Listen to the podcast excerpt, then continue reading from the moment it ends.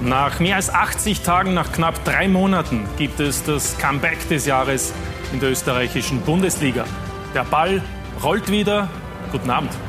Ja, herzlich willkommen zu einer Spezialausgabe von Talk und Tore mit fünf hochkarätigen Gästen, die, wie es sich gehört, auch weit genug voneinander entfernt sitzen. Und der Meisterteller, der ist auch bei uns zu Gast. Und am spätestens 15, 5. Juli werden wir dann wissen, wem er heuer gehört. Wir begrüßen heute live auf Sky bei einem Talk und Tore Spezial den Vizekanzler und Sportminister Werner Kogler. Schönen Abend. Guten Abend, danke für die Einladung. Außerdem bei uns zu Gast Peter Stöger, Sportvorstand der Wiener Austria. Hallo. Servus. Christoph Peschek ist bei uns, der Geschäftsführer Wirtschaft vom SK Rapid. Schönen guten Abend. Begrüße Andreas Schicker, den Neo-Geschäftsführer Sport des SK Puntigammer Sturm. Hallo. Und Christoph Freund ist auch da, der Sportdirektor des äh, Titelverteidigers des FC Salzburg. Schönen Abend. Schönen Abend. Ja, und wenn Sie sich jetzt denken, da ist ja niemand vom LASK dabei, das haben wir auch bemerkt. Wir haben es versucht. Leider haben wir uns nur Absagen geholt. Umso mehr freuen wir uns darauf, dass Sie sich aktiv an unserer Sendung beteiligen. Wie Sie es gewohnt sind, posten Sie Ihre Fragen via Twitter, via Facebook, via Instagram. Ja, vom LASK ist zwar niemand dabei, aber dafür gibt es trotzdem eine Premiere heute hier bei Talk und Tore. Nach 15 Jahren und nach weit über 400 Ausgaben ist erstmals ein Sportminister bei uns zu Gast.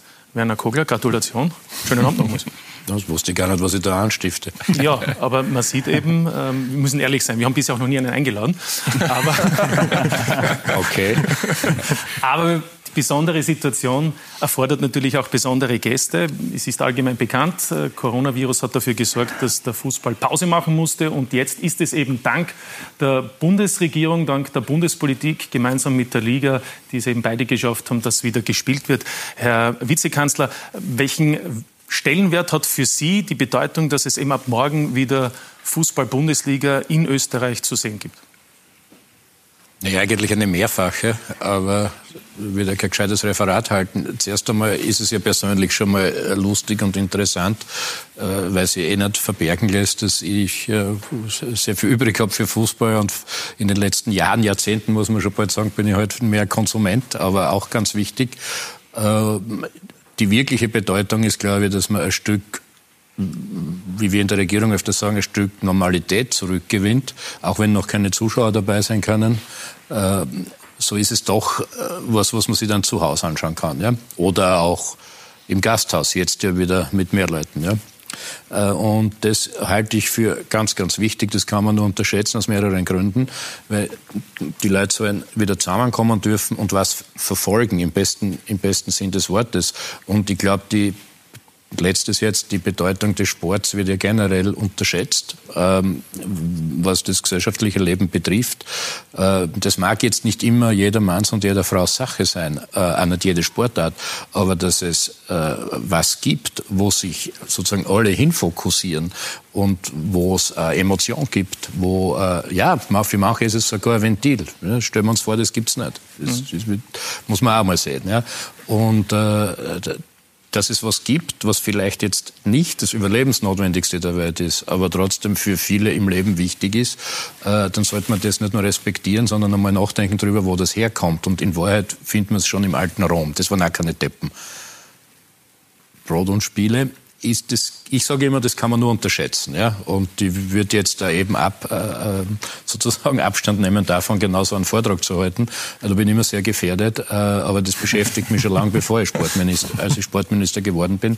Äh, und äh, ja, vielleicht äh, kann man solche Aspekte einfließen lassen, aber in erster Linie bin ich emotional verbunden mit dem, mit dem Fußballsport halt im Speziellen. Mhm. Aber ich sage gleich, die, den Rekord der längsten Rede im Parlament, den haben Sie ohnehin.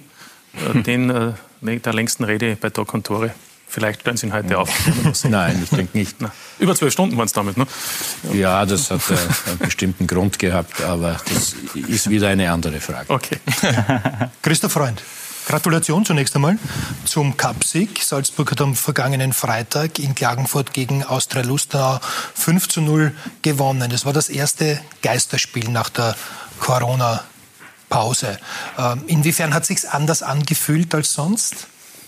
Ja, erstmal vielen Dank für die Gratulation. War ein cooler Titel, trotz ja, eigenartiger Umstände. Natürlich hat sich natürlich nicht so angefühlt wie wie Finale davor, wie wir gegen Rapid oder gegen Sturm Graz gespielt haben, da war das Stadion ziemlich voll. Es waren natürlich dann andere Emotionen, aber es war trotzdem ein, ein super Abend für uns, ein schöner Abend äh, mit einem sehr guten Fußballspiel. Und wir waren sehr, sehr froh, dass wir wieder Fußball spielen konnten. Und ja, ich glaube, es hat alles gut funktioniert. Ähm, ja, rund um das Spiel. Es war das erste Mal, dass unter diesen Voraussetzungen ein Fußballspiel in Österreich durchgeführt wurde. Und ich glaube, es hat gut geklappt und es war ein gutes, ein guter Probelauf für die Bundesliga. Wie hat sich der Titelgewinn angefühlt? Sehr gut. Also sehr gut wie die letzten. Kein Unterschied. Nein, kein Unterschied. Natürlich, äh, auch wenn man die feiern und sieht von den von die Jungs, wenn man sie nicht richtig in die Arme liegen kann, ähm, ist ein bisschen eigenartig und gewöhnungsbedürftig. Aber äh, sehr, sehr schöner Titel. Ähm, es war ein harter, kämpfter Titel. Wir haben äh, Rapid auswärts in diesem Cup-Bewerb geschlagen, Lask dann zu Hause und ja, jetzt im Finale gegen Lustenau. Im Endeffekt war es ein klarer Sieg.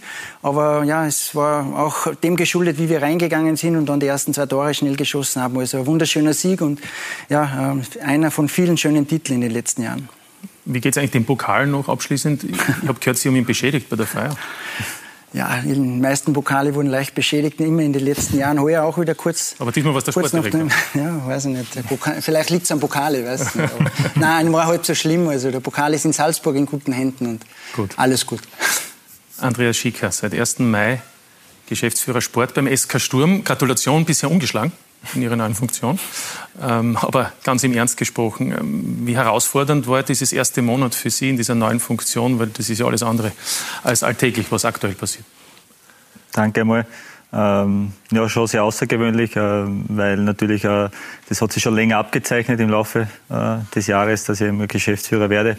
Äh, und dann hat sich natürlich sehr viel geändert äh, durch die Corona-Zeit, äh, haben das aber auch sehr sinnvoll genützt und war jetzt natürlich das Monat sehr intensiv. Ähm, aber haben das auch gut genützt und äh, ja, bin, bin froh natürlich, dass der Günter Kreisel noch da ist. Äh, haben jetzt einen Übergabemonat gehabt und äh, es läuft alles gut. Ja.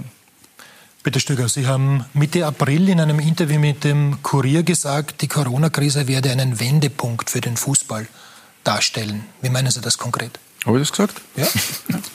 Also ich nehme an, die Kollegen vom Kurier haben Sie Ja, ja nein, nein, die Kollegen vom Kurier Davon ist auszugehen, glaube ich. Ja, ich glaube, weil, äh, weil ja immer da gesprochen wird, was wird sich verändern. Ich glaube, dass es schwieriger wird. Ähm, ich glaube, dass die Schere weiter auseinandergehen wird. Ähm, das, was man eigentlich nicht haben wollte. Also es wird für die kleineren Vereine wird es äh, schwieriger werden und die größeren, die es äh, schaffen, sich zu stabilisieren, werden die größeren Schritte machen können als die anderen Vereine. Ich glaube, das ist das, was man eigentlich nicht äh, so gern gesehen hätte, aber ich befürchte fast, dass es in die Richtung geht. Ja. ja. Tut mir leid. Das ist meine Einschätzung. Ja. Christoph Beschek, ähm, weil wir schon bei Zeitungsinterviews sind, Sie haben in diesem Wochenende in einem Interview mit Ö24 gesagt, der SK Rapid befindet sich noch immer im Überlebenskampf.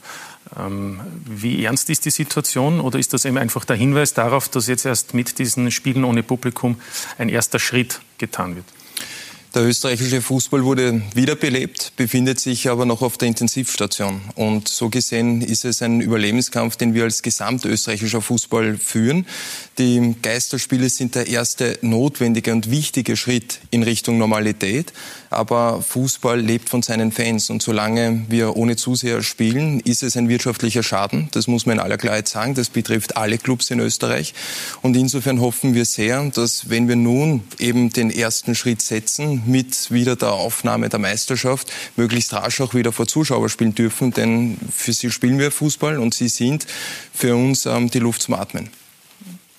Gut, bevor wir über die Zuschauer reden, über die wirtschaftlichen Gegebenheiten, Herr Vizekanzler, haben Sie ein bisschen Bauchweh dabei, wenn dann morgen die Meisterschaft wieder losgeht, dass irgendwas schief gehen könnte, weil Sie sich eben sehr dafür eingesetzt haben? Na, jetzt nicht. Äh, die Zuschauerfrage wieder äh, auch eine große Herausforderung, aber die haben wir woanders auch bei anderen Veranstaltungskonzepten und wir wollen ja möglichst immer alle Genres und Branchen gleich behandeln. Ähm, jetzt ist ja ein Konzept erarbeitet worden, danke allen dafür. Der äh, waren ja einige von der Liga beteiligt.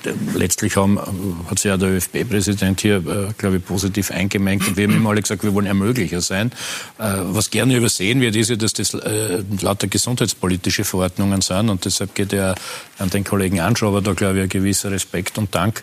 Und immer war es nicht leicht. Wir haben zuerst geglaubt, schauen wir nach Deutschland, wie machen die das? Aber die haben von vornherein ganz andere gesundheitspolitische Interpretationen gehabt, weil das Robert-Koch-Institut dort wieder andere Annahmen trifft, was wie, wo äh, hier äh, epidemiologisch sinnvoll zu tun sei, als die Taskforces und Expertinnen Experten in Österreich. Und wenn man konsistent sein will, dann muss man mal schauen. Dann hat es schon einmal einen Rumpel gegeben, was ist, wenn einmal ein positiver Fall auftaucht. Das ist jetzt alles ganz anders gelöst worden. Insofern habe ich keine Sorge. Bin schon fertig mit der Antwort. keine Sorge, weil es ist jetzt durchkomponiert, äh, weil schwierig wird es ja nur, wenn man einen positiven Fall raustestet, dass hier genaue Abfolge vorgesehen ist, die gut vertretbar ist, mit neuen innovativen Lösungen, die jetzt auch, und das ist eben die Vorreiterrolle der Bundesliga gewesen, danke dafür auch, äh, die jetzt übertragbar ist, auch auf andere äh, Mannschafts- und Frauschaftssportarten, wenn sie die gleichen Regeln erfüllen.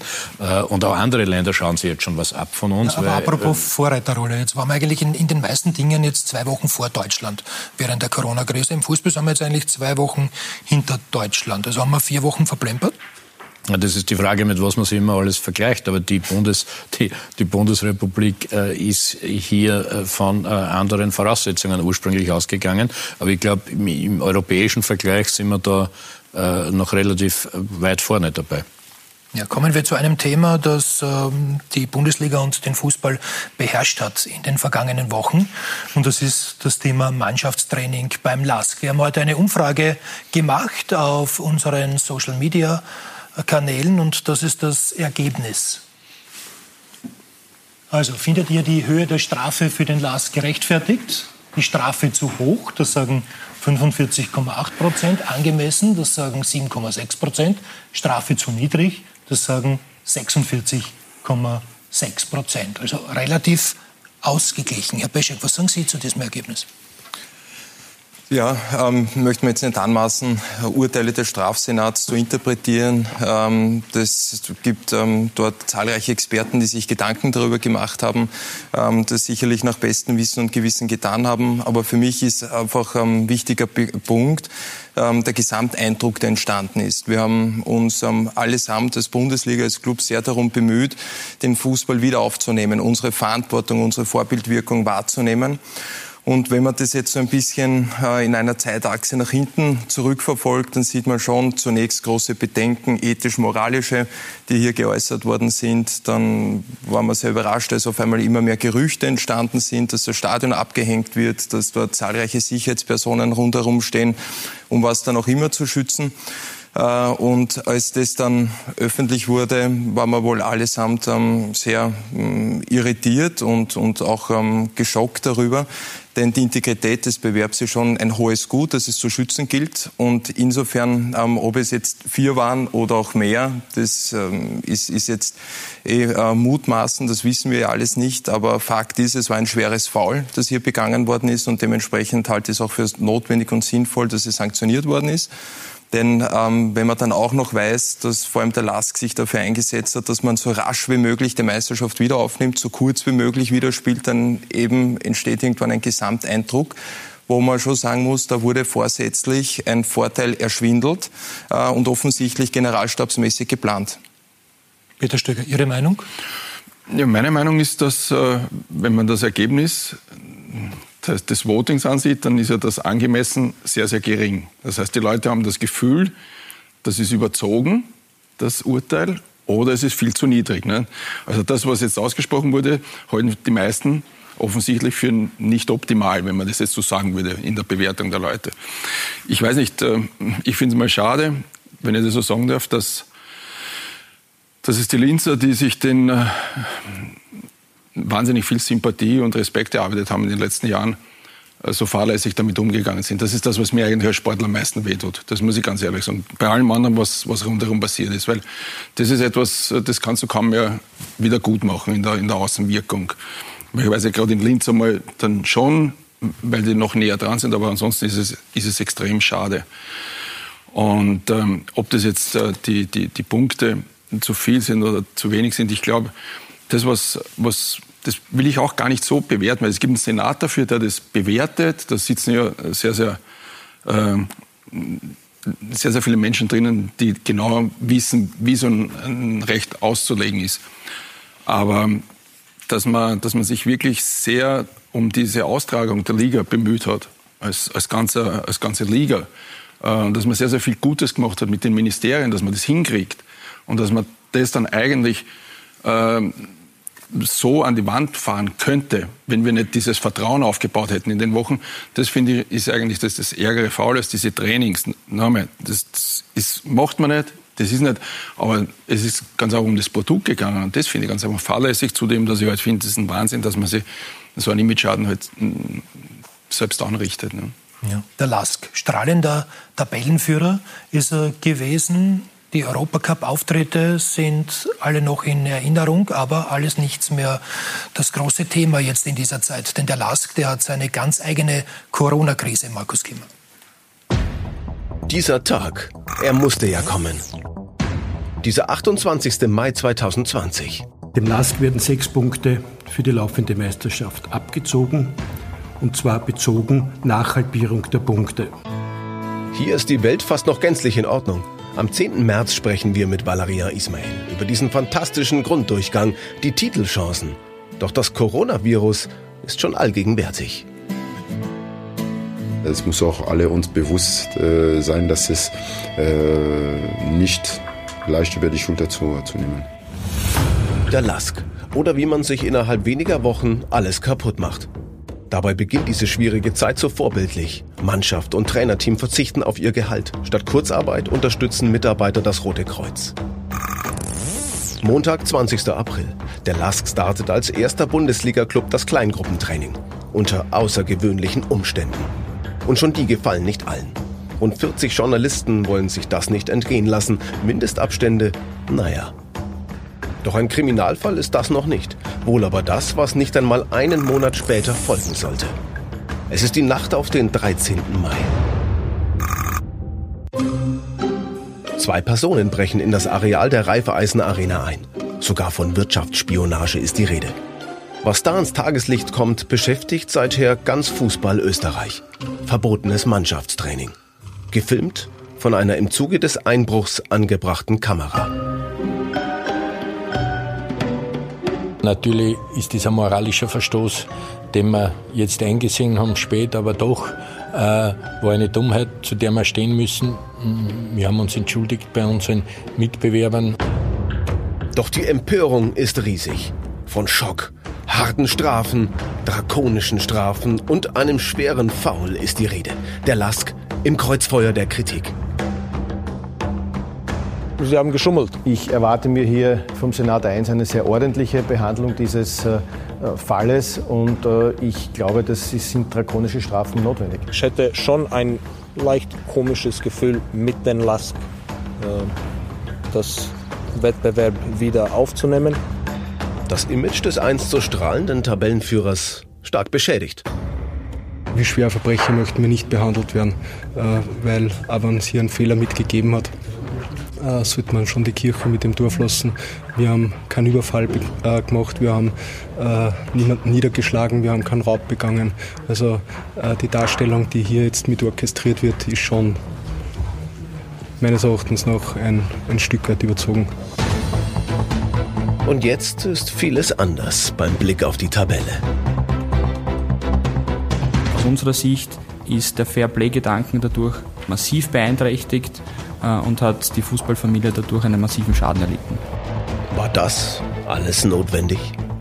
Von Ruhm und Glanz ist wenig über, wusste schon Reinhard Fendrich. Ja, aber die Höhe, die hat der Lask mit Sicherheit auch noch nicht hinter sich. Herr Vizekanzler, haben Sie irgendwann einmal die Gefahr gesehen, dass die Wiederaufnahme der Bundesliga-Meisterschaft scheitern könnte?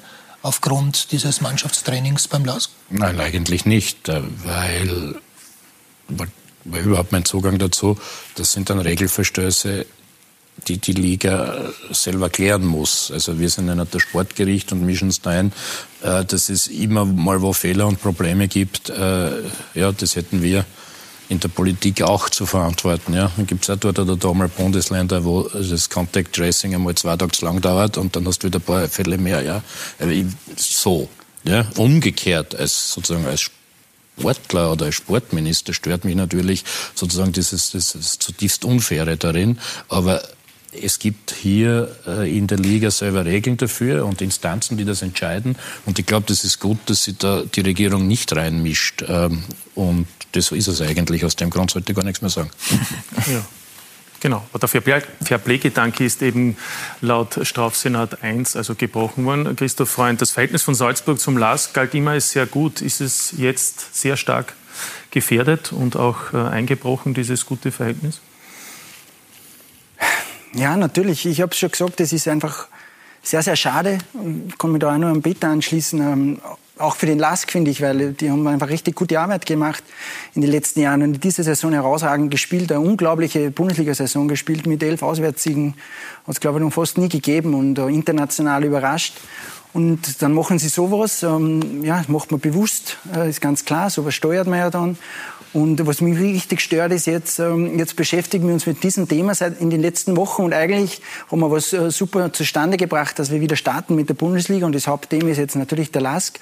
Und was jetzt darauf kommt, ähm, ist natürlich, jetzt gibt es ein Urteil, da kann jeder stehen, wie er dazu will, aber das wurde jetzt gefällt vom Senat. Und jetzt werden Wie stehen Sie dazu? Will ich gar nichts dazu sagen. Das wird sich der Senat damit befasst haben. Die haben mehr Informationen und die werden das ähm, ja, äh, intensiv mit auseinandergesetzt haben und ein Urteil gefällt haben. Aber das größere Problem sehe ich jetzt für die Liga. Wir starten jetzt zu spielen, haben fünf Wochen, wollen das durchspielen äh, mit zehn Spielen, was sehr, sehr intensiv und interessant wird. Und dann am Ende des Tages kann es sein, dass wir nicht wissen, wer am Ende auf welchem Tabellenplatz steht. Und das ist ja ein, eine Beschädigung von unserem Produkt. Und das ist eigentlich richtig schade. Und das sind die Auswirkungen davon. Und das sind natürlich dann schon gravierende Auswirkungen, weil ähm, das schadet dem österreichischen Fußball, der österreichischen Bundesliga. Und das ist einfach richtig bitter. Ja. Andreas Schäker, wie bewerten Sie das Strafmaß? Wie bewerten Sie die Situation, dass der Lask auch ähm, aus seiner Sicht eben ähm, unverhältnismäßig vom Urteil gesprochen hat und Protest anmelden wird? Ich bin schon der Meinung, äh, dass es auch sehr schade ist, äh, dass man mit einer so einer Dummheit äh, sich so viel zusammenhauen kann. Ähm, für mich ist schon das Urteil schon irgendwo die Untergrenze, weil ich schon die ersten Trainings gesehen habe von unserer Mannschaft und ja, das war schon ganz was anderes jetzt vom, vom Mannschaftstraining her. Da sind schon einige Hopperlas passiert, weil einfach das auch schon andere Sportart ist, ohne Zweikämpfe, ohne Duelle. Und da hat für mich der Lask schon einen klaren Vorteil daraus. Und ähm, ja, das gehört auch so, auch so bestraft. Das Senat 1 hat das gemacht.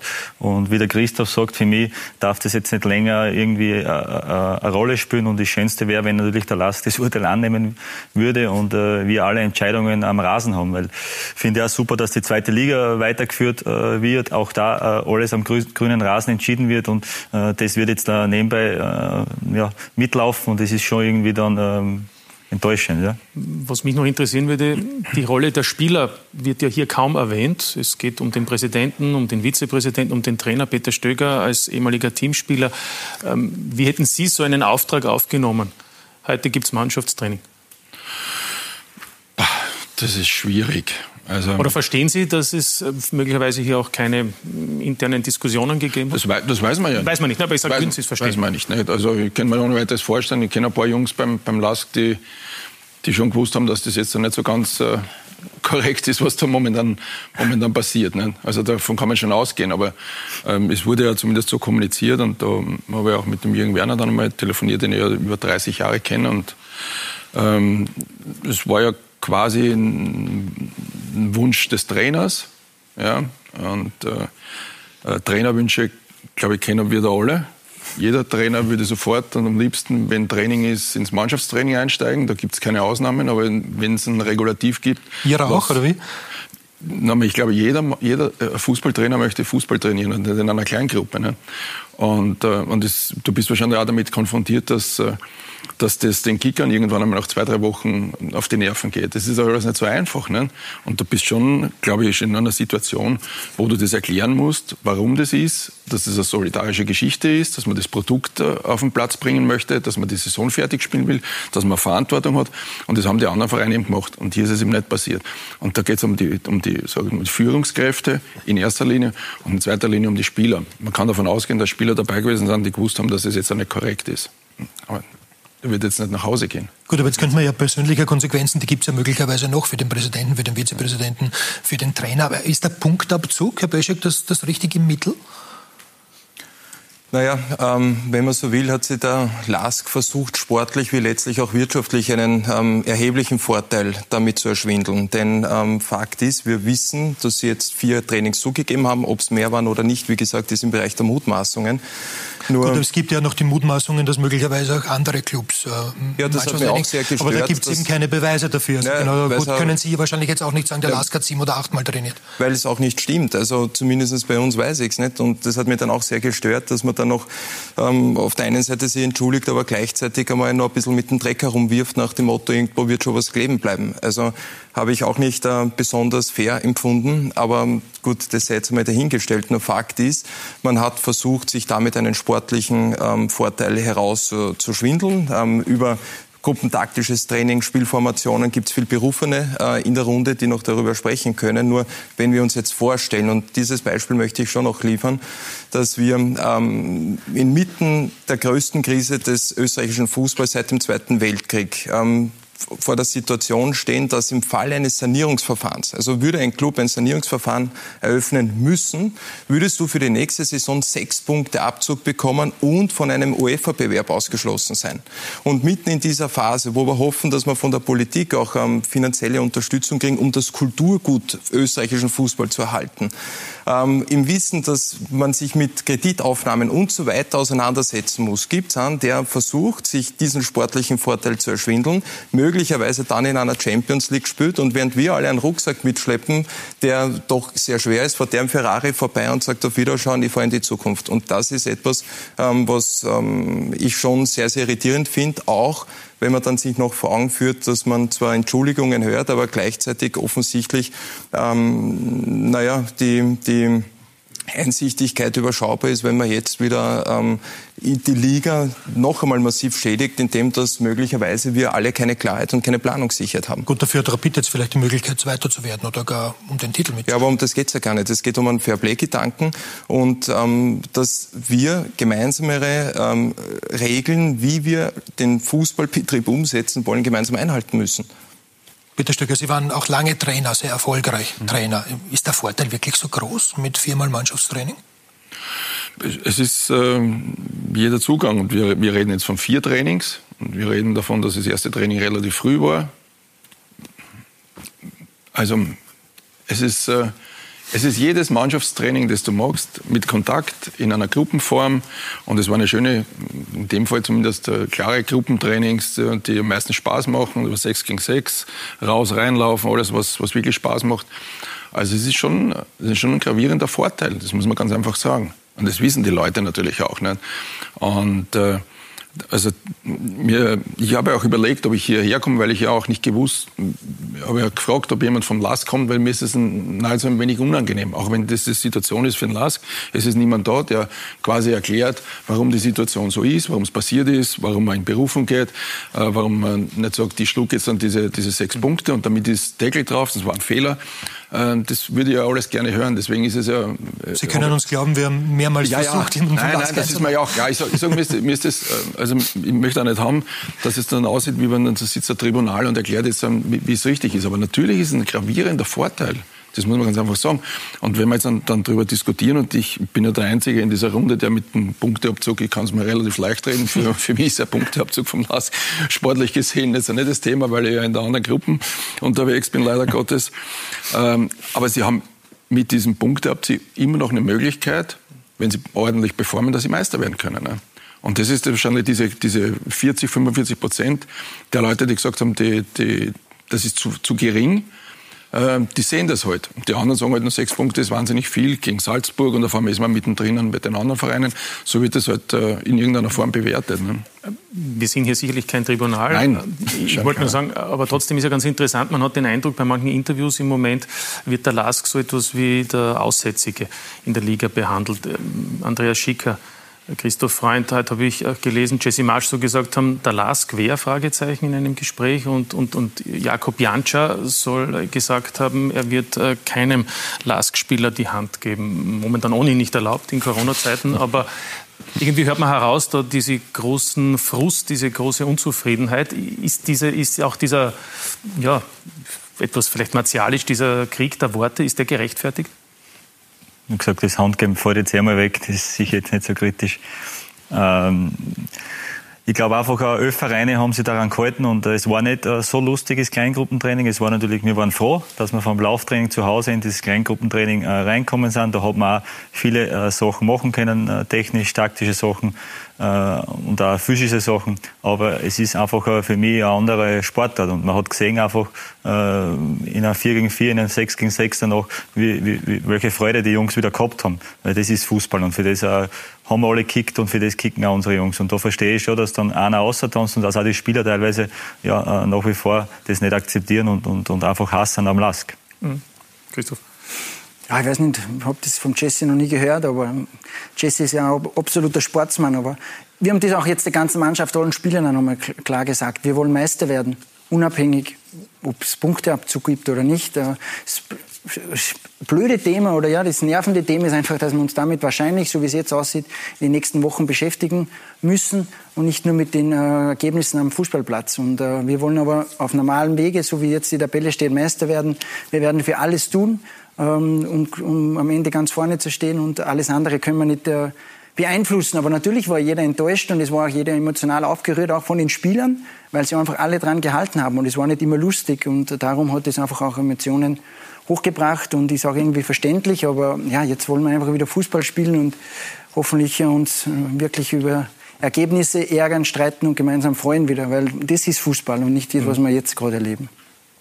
Ich glaube, das ist ein gutes Stichwort, dann reden wir über Fußball. Morgen wird ja wieder Fußball gespielt, ähm, eben mit einem eigens ähm, auch ausgearbeiteten Präventionskonzept. Ähm, Herr Vizekanzler, manche haben ja in der Phase dieser Ausarbeitung und des geplanten Comebacks des Fußballs der österreichischen Bundesliga gesagt, dass der Fußball dann da eine Art Sonderstellung hat. Aber davon haben Sie immer gesagt, kann keine Rede sein.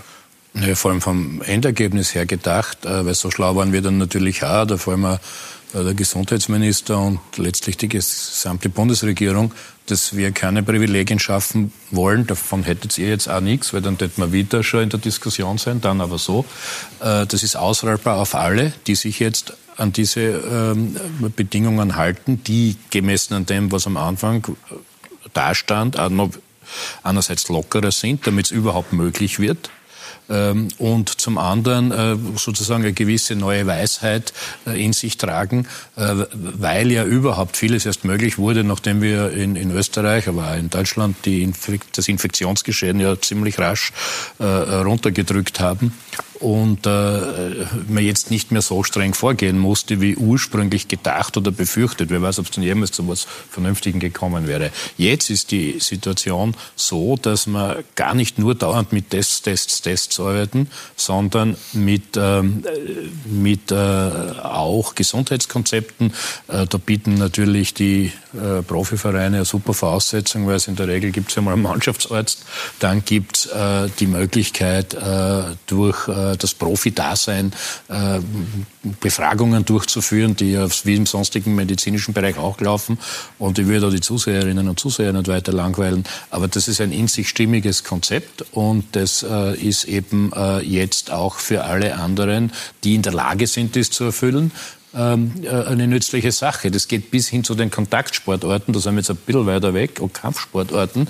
Äh, ich vernehme ja, dass die auch schon in den Startlöchern schaden, verstehen wir. bei manchen ist es noch gar nicht einmal angekommen, dass sie jetzt die Möglichkeit haben. Mhm. Also auch für, auch für äh, Judo und für anderes ist das ausrollbar und das haben wir auch vor und eigentlich müssen wir selber schon die Werbetrommel rühren. Schaut's her, was ist da erreicht worden mit der Bundesliga. Das war ja ein gemeinsames Werk, noch einmal. Und das könnt ihr ihr, wenn ihr Ähnliches befolgt oder das Gleiche, genauso machen. Und äh, insofern, das kein, erstens kein Privileg und zweitens, andere haben auch noch was davon. Also das Gegenteil eigentlich. Ja, und ähm, weil wir jetzt schon gehört haben, es ist einiges los, es gilt einiges zu tun. Es gibt äh, Tests zu absolvieren, es gibt äh, entsprechende Maßnahmen, die da gesetzt worden sind. Das heißt, für die medizinischen Abteilungen der zwölf Bundesliga-Clubs äh, heißt es im Moment äh, besonders viel arbeiten. Und Christoph Jochum hat äh, die medizinische Abteilung der Wiener Austria besucht und ihnen dabei ganz genau zugesehen. Generali Arena Südtribüne. Hier im Inneren finden aktuell regelmäßig die Corona-Tests der Wiener Austria statt. Aus der medizinischen Abteilung hat Dr. Roman Ostermann den Auftrag nachzubohren. Ob alles in Ordnung ist. Ihr geht dorthin, wo es ein bisschen wehtut. Ich glaube, es gibt angenehmere Dinge, ja, äh, aber es ist auszuhalten und äh, so langsam, äh, einige gewöhnen sich daran, andere tun sich noch immer schwer und ich glaube, es ist schon so, wenn du weißt, wie es ist, man wird dann ein bisschen sensibilisiert. Die haben das, da darf nicht vergessen, die haben das ja doch oft, die haben das jetzt mindestens einmal die Woche und das ist halt nicht angenehm. Wirklich schmerzhaft wäre ein positives Testergebnis. Tritt dieser Fall ein, wird folgendes Prozedere ausgelöst positive Spieler geht in eine klassische Covid-Quarantäne ja, und der Rest der Kontaktposition, also das gesamte Team, Trainerstab und so weiter, befindet sich dann in Teamquarantäne in 14-tägiger. Das heißt, es ist äh, ein Pendeln zwischen Heimatort äh, und Stadion, Trainingsgelände erlaubt und möglich, aber keine sozialen Kontakte, kein Einkaufen und so weiter. Also kein Besuchen von Geschäften und so weiter. Das ist, das ist die Lösung eigentlich. Um das Risiko einer Ansteckung minimal zu halten, hat die medizinische Abteilung der Austria intensiv auf die Spieler eingewirkt. Der Verhaltenskodex enthält keine überraschenden Anweisungen. Der Verein setzt auf mündige Spieler. Es ist halt ein bisschen die Eigenverantwortung eines jeden, weil da leidet dann die Gruppe. Also wenn einer sich nicht dran hält, leidet die Gruppe und das ist, äh, da muss man die Einzelverantwortung des Spielers halt berücksichtigen und äh, schon auch ins Gewissen reden und sagen, ihr habt Verantwortung nicht nur für euch, sondern für die Gruppe auch. Ja.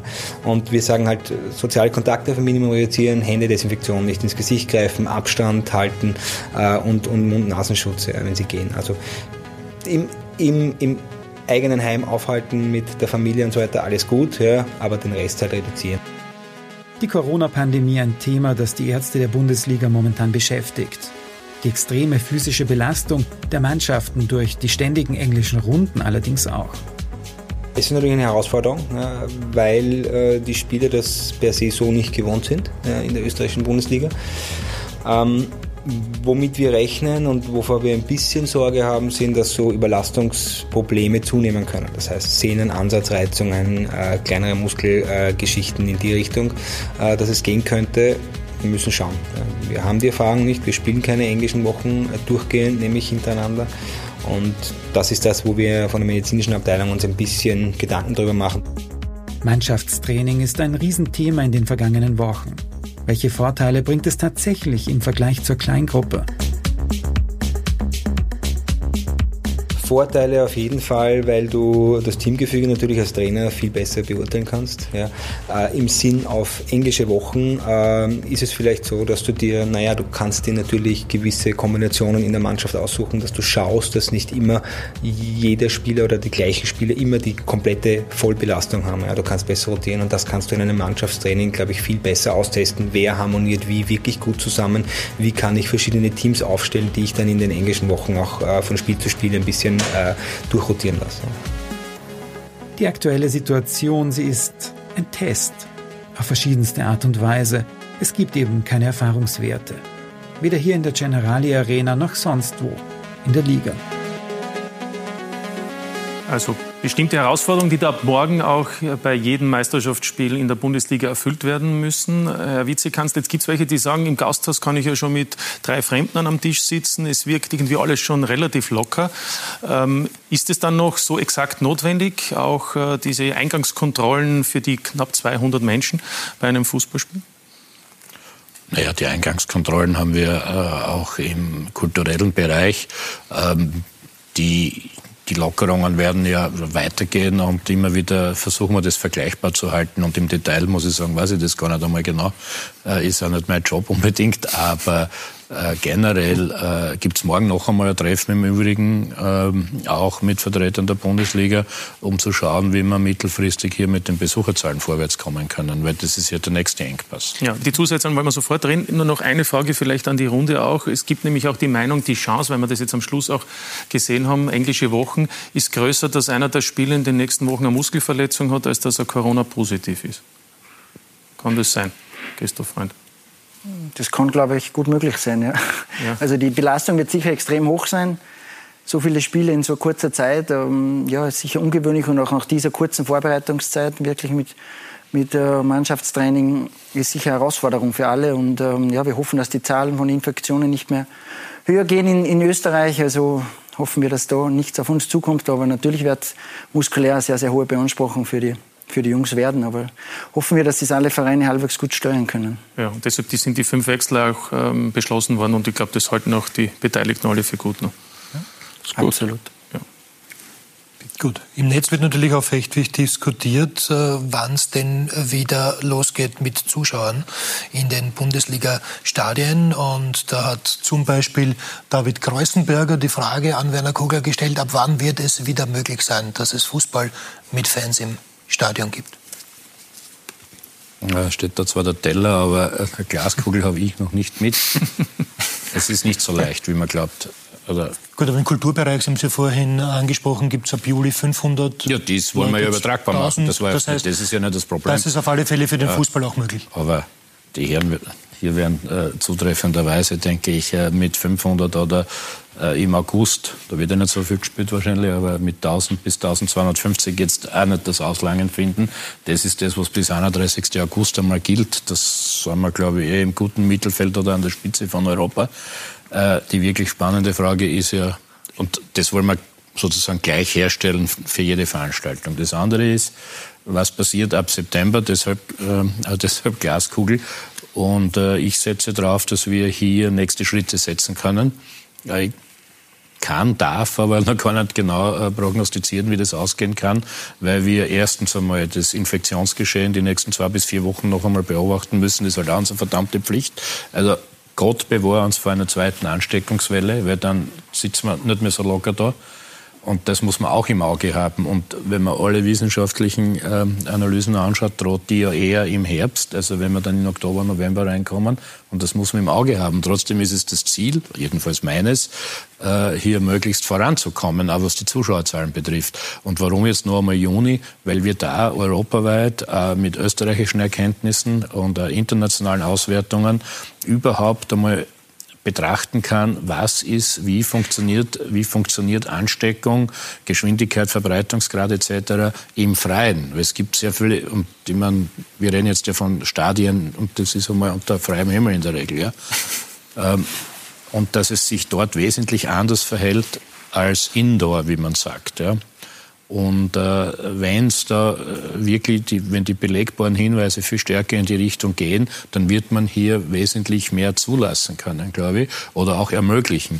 Weil ja, unabhängig davon, dass es eine wirtschaftliche Frage ist, mit einigen durfte ja schon öfter diese Sache diskutieren, äh, ist es ja auch nicht vergleichbar. In Wahrheit leiden wir ja alle, wenn es ein Geisterspiel ist. Hast du schon komisch, ja?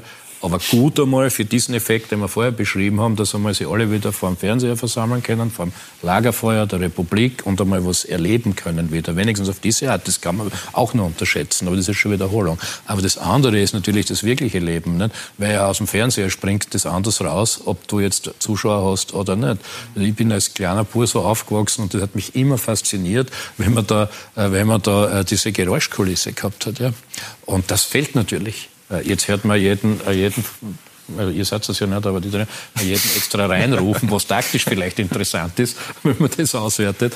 Äh, also so, das ist ein großes Ziel. Also das ist nicht so dahingesagt, aber wir, wie gesagt, müssen auch insgesamt in der Regierung abwägen. Und äh, ich glaube, es ist längst an der Zeit, dass wir hier auch mit den führenden äh, Nationen, äh, dort wo entsprechend äh, es auch gut ausschaut vom Infektionsgeschehen her, da gehören wir ja Gott sei Dank dazu, das ist ja unser Vorteil in Österreich, dass wir uns mit denen zusammentun und schauen, was möglich ist, weil es ist natürlich immer für einen allein auch ein bisschen schwieriger. Äh, und ich war einer bei denen, die am Anfang relativ auf, äh, draufhauen worden, wie das, wie das hieß. The Hammer and the Dance, ihr kennt das. Und das hat uns ja letztlich auch einen Erfolg gebracht. Und jetzt haben wir aber um diese Wochen und Monate voraus wesentlich mehr Möglichkeiten als viele Nachbarländer. Die Tragödie, gut, jetzt ist das ökonomisch wieder noch eine andere Frage, aber die Tragödie ist ja eigentlich, oder interessant ist ja, dass in den ganz, bis auf Deutschland jetzt, den großen Ländern, ja, Italien, Spanien, auf der Insel äh, die, die Corona-Tragödie eigentlich am ausgeprägtesten ist. Warum da auch immer, lassen wir das da weg. Aber Deutschland, Österreich, die Schweiz, die relativ mutig vorangeht. Schauen wir, wie das, alles funktioniert. Da haben wir ein, groß, ein genaues Auge drauf. Wir haben jetzt den Vorteil, dass wir also sozusagen gesundheitsmäßig besser dastehen und uns vielleicht mehr erlauben können. Und Mitte Juni, äh, um da in die, in die Zielgerade zu biegen, Mitte Juni wollen wir sehr, äh, der Gesundheitsminister voran, weil äh, der hat ja die Hauptverantwortung, der arme Rudi Anschober, der kann sich dann meine Sportbegeisterung anhören, ja, äh, dass äh, dass wir hier mit diesen, äh, mit diesen Erkenntnissen uns nächste Schritte wagen trauen. Also Vielleicht Mut, auch schon im Juni? Mut, Entschlossenheit. Na, im Juni kannst du, da geht es ja oft um Planungssicherheit, denke ich mal, dass wir im Juni was raus, ich glaube nicht, dass sich bis August jetzt so viel ändert. Das wird jetzt auch gar nicht mehr so viel ausmachen. Aber wo wir, äh, wo wir, ihr oder gemeinsam am besten mehr Sicherheit brauchen, ich kann es nur nicht hundertprozentig versprechen, weil das wäre auch nicht seriös, wäre ja, wie geht es dann ab 1. September weiter. Ja? Und ich weiß nicht, ob man da später noch dazu kommen. Es geht ja auch um die vielen Vereine, die jetzt gar nicht der Profiliga spielen. Wann können die wieder äh, das tun, was man normalerweise unter Mannschaftssport und Fußball versteht? Ja. Bleiben wir vielleicht gleich dabei das beim, ist, beim äh, die beiden, die beiden Themen wird man, die beiden Themen wollen wir bis Ende, bis Ende Juni prognostizierbar beantworten können, so gut das geht. Ja. Und alles immer unter der Voraussetzung, dass keine zweite Krankheitswelle heranrollt. Bleiben wir vielleicht gleich beim Amateurfußball. Es gibt tausende äh, Funktionäre, die sich äh, um die kleinen Fußballclubs kümmern. Wird auch bei uns heiß diskutiert. Da gibt es auch die ein oder andere Frage im Netz. Äh, haben Sie eine Perspektive für den Amateurfußball? Ja, wir hoffen, also wir hoffen, dass wir ab 1. September hier ein Go geben können. Ja? Und noch nicht jetzt, weil sonst hätten jetzt hier alle fragen, wozu man den ganzen Zinnober veranstaltet, wenn eh alle ab 1. Juni normal dahin kicken können.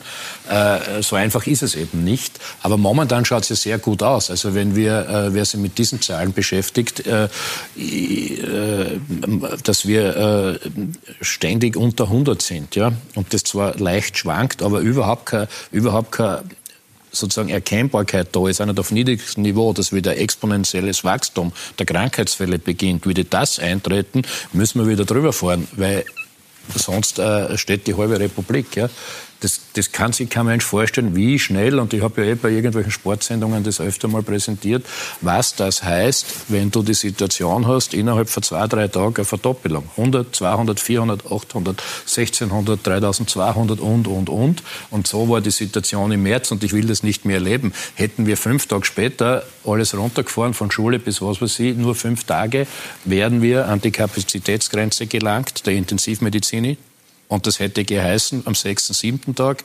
hätten wir die Verantwortung dafür gehabt, dass in Österreich Menschen gestorben wären, die nicht hätten sterben müssen. Nur weil mehr kein ähm, Beatmungsgerät da war. Oder das muss auch wer entscheiden. Ja. ja.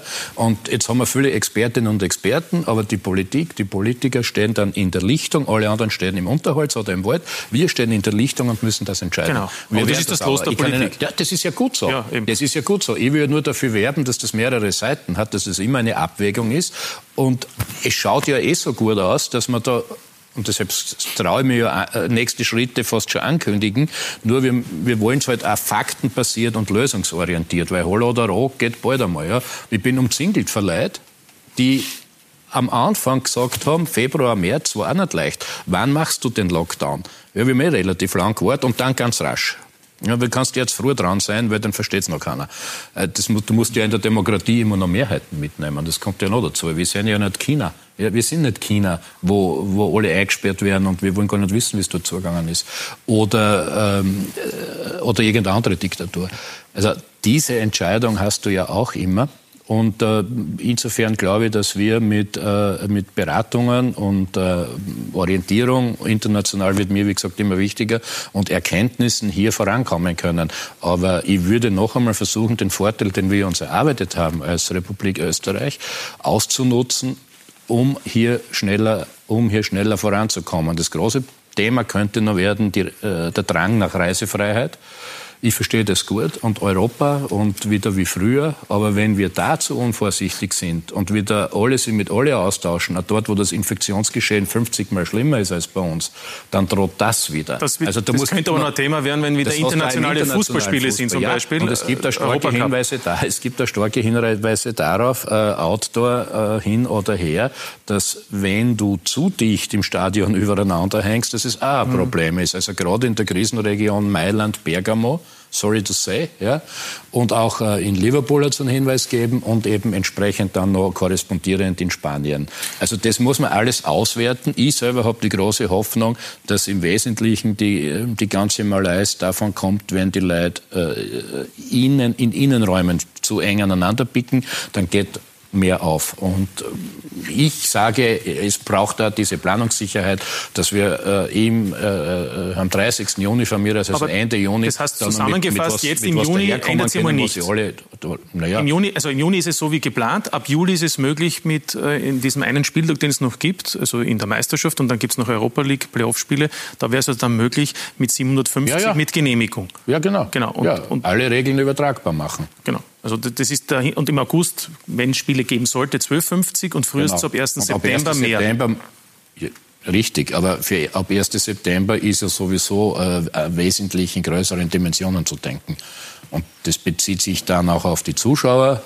Es bezieht sich aber, äh, möglicherweise ist das dann gar nicht mehr notwendig, was wir jetzt alles an Prozedere haben. Und es bezieht sich dann auf die Amateurclubs. Aber das ist sozusagen ein großes Rad, das wir da drehen müssen.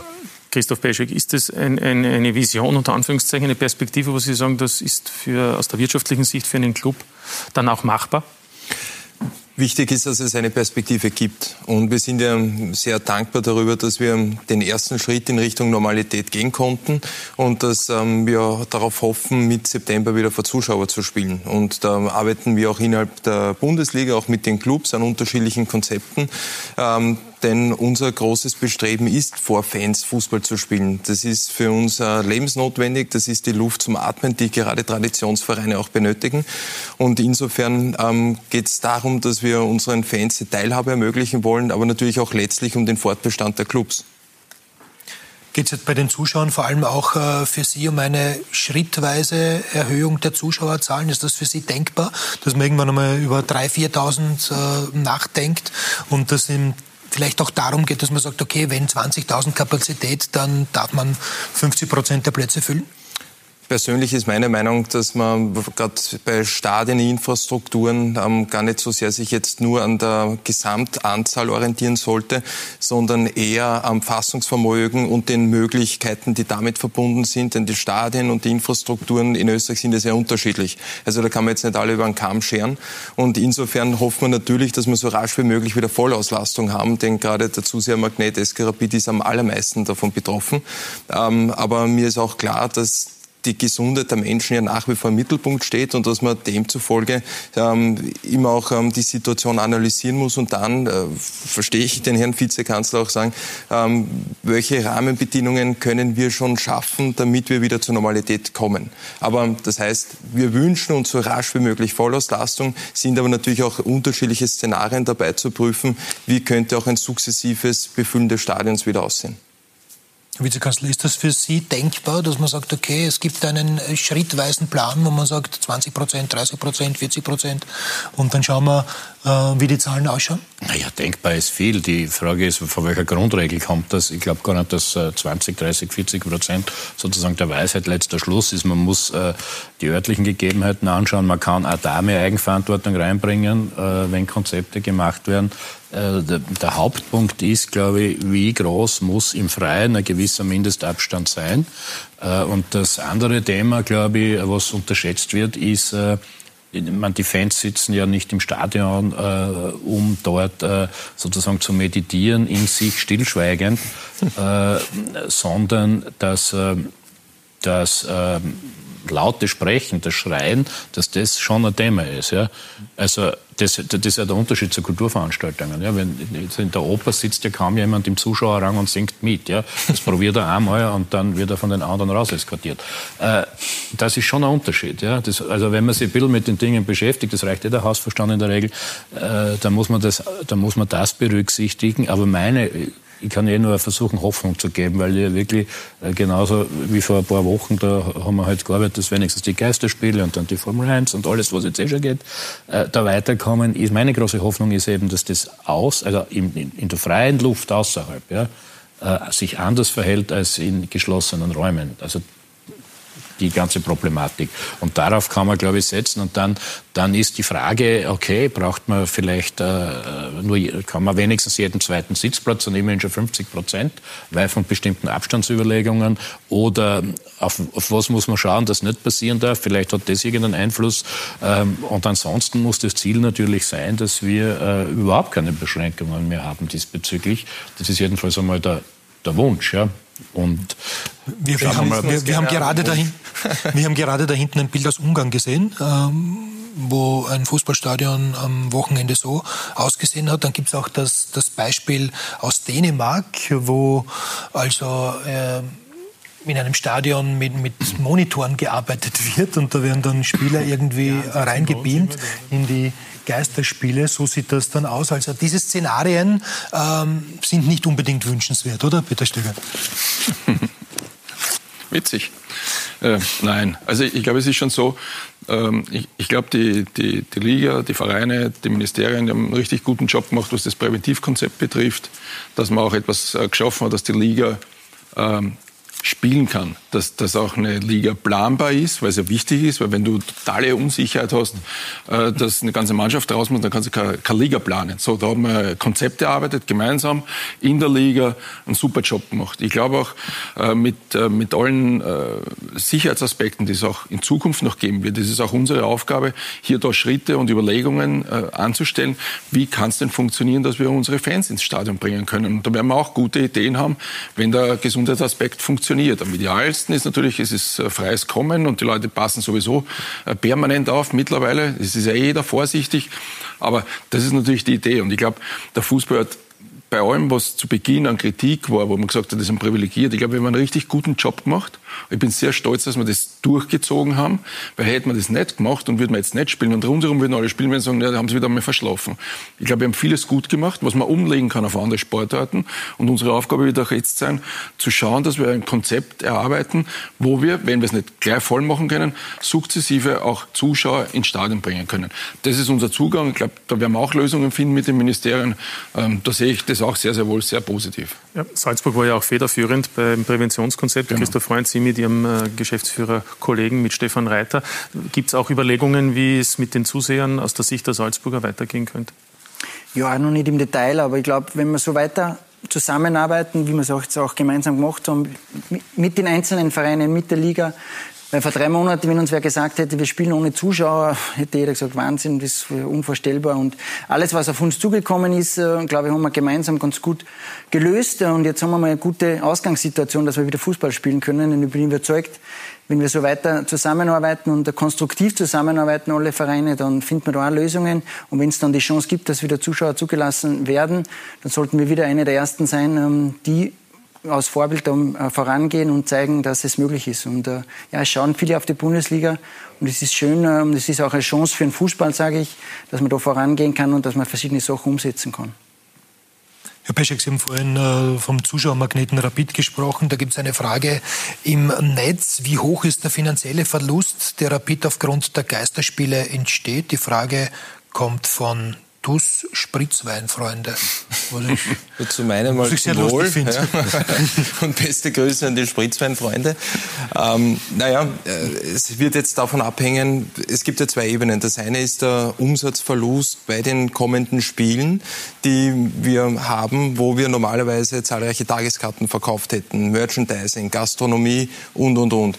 Und äh, das zweite ist das Thema der Rückerstattung, wo wir gerade an unsere rund 13.000 Abonnenten äh, eine Mail bzw. einen Brief gesendet haben, wo wir unglaublich viel positive Rückmeldungen bekommen haben, wo viele, viele Rapid-Fans sagen, gerade in dieser Situation müssen wir als Gemeinschaft zusammenhalten, stark sein. Und wir verzichten auch zugunsten unseres Vereins, aber da ist es jetzt für Hochrechnungen noch zu früh. Aber Fakt ist, alleine mit Tagestickets, äh, mit dem Thema Gastro, Merchandising etc. steht einmal nur ähm, für die Erlöse, die uns hier fehlen, rund 1,6 Millionen äh, im Raum. Und dann wird man sehen, was die Rückerstattung anbelangt. Und klar ist, würden wir jetzt eine ganze Saison wovon man Gott sei Dank jetzt eh Abstand auch nimmt in den Diskussionen und wenn es äh, zulässt, aber würde man eine ganze Saison ohne Zuschauer spielen, dann ist das natürlich schon im zweistelligen Millionenbereich. Mhm. Ja, das ist natürlich dann schon sehr heftig und jetzt reden wir gleich einmal über die wirtschaftlichen Folgen der Corona-Krise für den Fußball. Platzt die Blase Profifußball? Christoph Jochum hat sich mit Experten unterhalten. Das Servitenviertel in Wien-Eisergrund.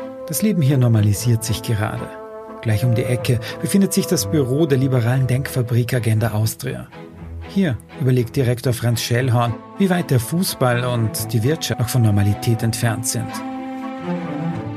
Wirtschaftlich äh, hat man am Anfang geglaubt, es wird eine schnelle Erholung, also ein starker Absturz, gefolgt von einer schnellen Erholung. Das nennt man dann so eine, eine V-Erholung, also es schaut aus wie ein V.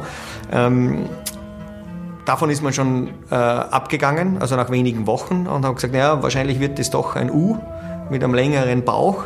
Äh, einige haben noch von einem L gesprochen, also Absturz, und dann äh, bleiben auf dem niedrigen Niveau. Das ist auch nicht zu erwarten, weil es ist natürlich schon so, dass nach jedem Absturz auch wieder die besseren Zeiten kommen.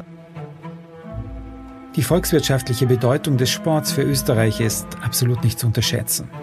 Schellhorn ist Fußballfan, aber auch ganz objektiv ist der Kick ein nicht zu vernachlässigender Faktor.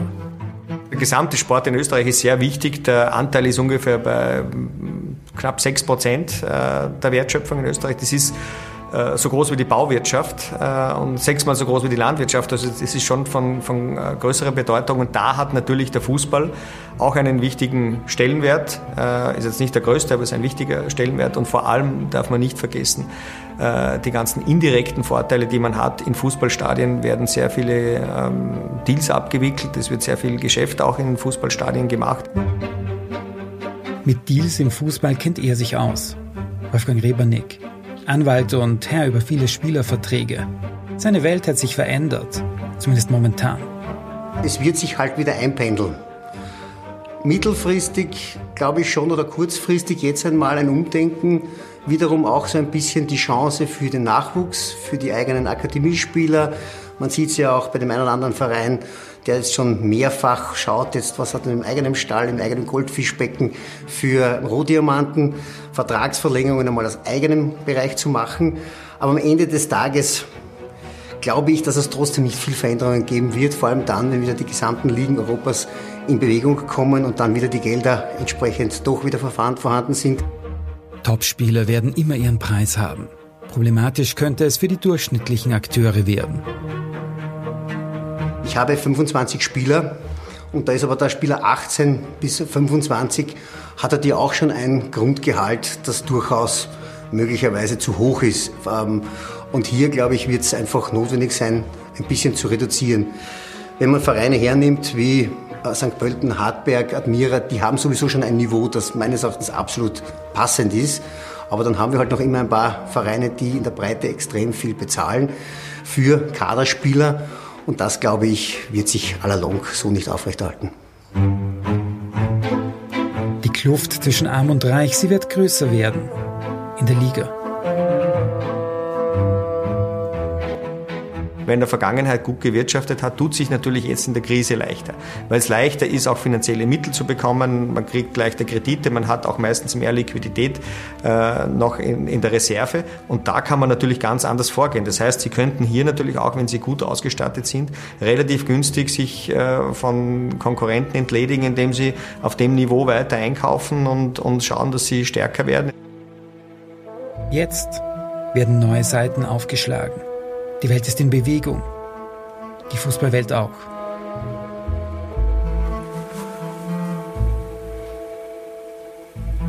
Ja, der Fußball ist ja Spiegelbild der Gesellschaft. Peter Stöger, Sie haben vorhin schon gemeint, die Schere geht immer weiter auseinander. Wie wird sich das im österreichischen Fußball konkret auswirken? Ja, das weiß ich nicht. Ich habe eher das, das internationale Geschäft gemeint, das, äh, das für die durchschnittlichen Mannschaften, ich glaube, das ist richtig. Ähm, da wird äh, die Luft nach oben sehr, sehr dünn werden und die, die heute Top-Spieler haben und wo trotzdem immer noch Geld investiert wird, weil es wird weiter ein, ein großes Geschäft sein, ähm, die werden sich noch ein, wenig mehr abheben. Ich, ähm, ich glaube, man muss mal auch wirklich eine Lanze brechen für den österreichischen Fußball. Also in dem Bereich, wir sind unterschiedlich strukturiert äh, und trotzdem ist es in den letzten Jahren ähm, ist ein richtig guter Job gemacht worden. Das heißt, die, die kleineren Vereine, äh, die, die halten sich wirtschaftlich auch so und die sind gut unterwegs in ihren Möglichkeiten. Da gibt es Vereine, die investieren ein bisschen mehr. Da gibt es immer wieder welche, die äh, mit ähm, gar nicht so großen Möglichkeiten wie der WRC dann mal international richtig gut unterwegs sind. Dann gibt es eben die größeren Vereine.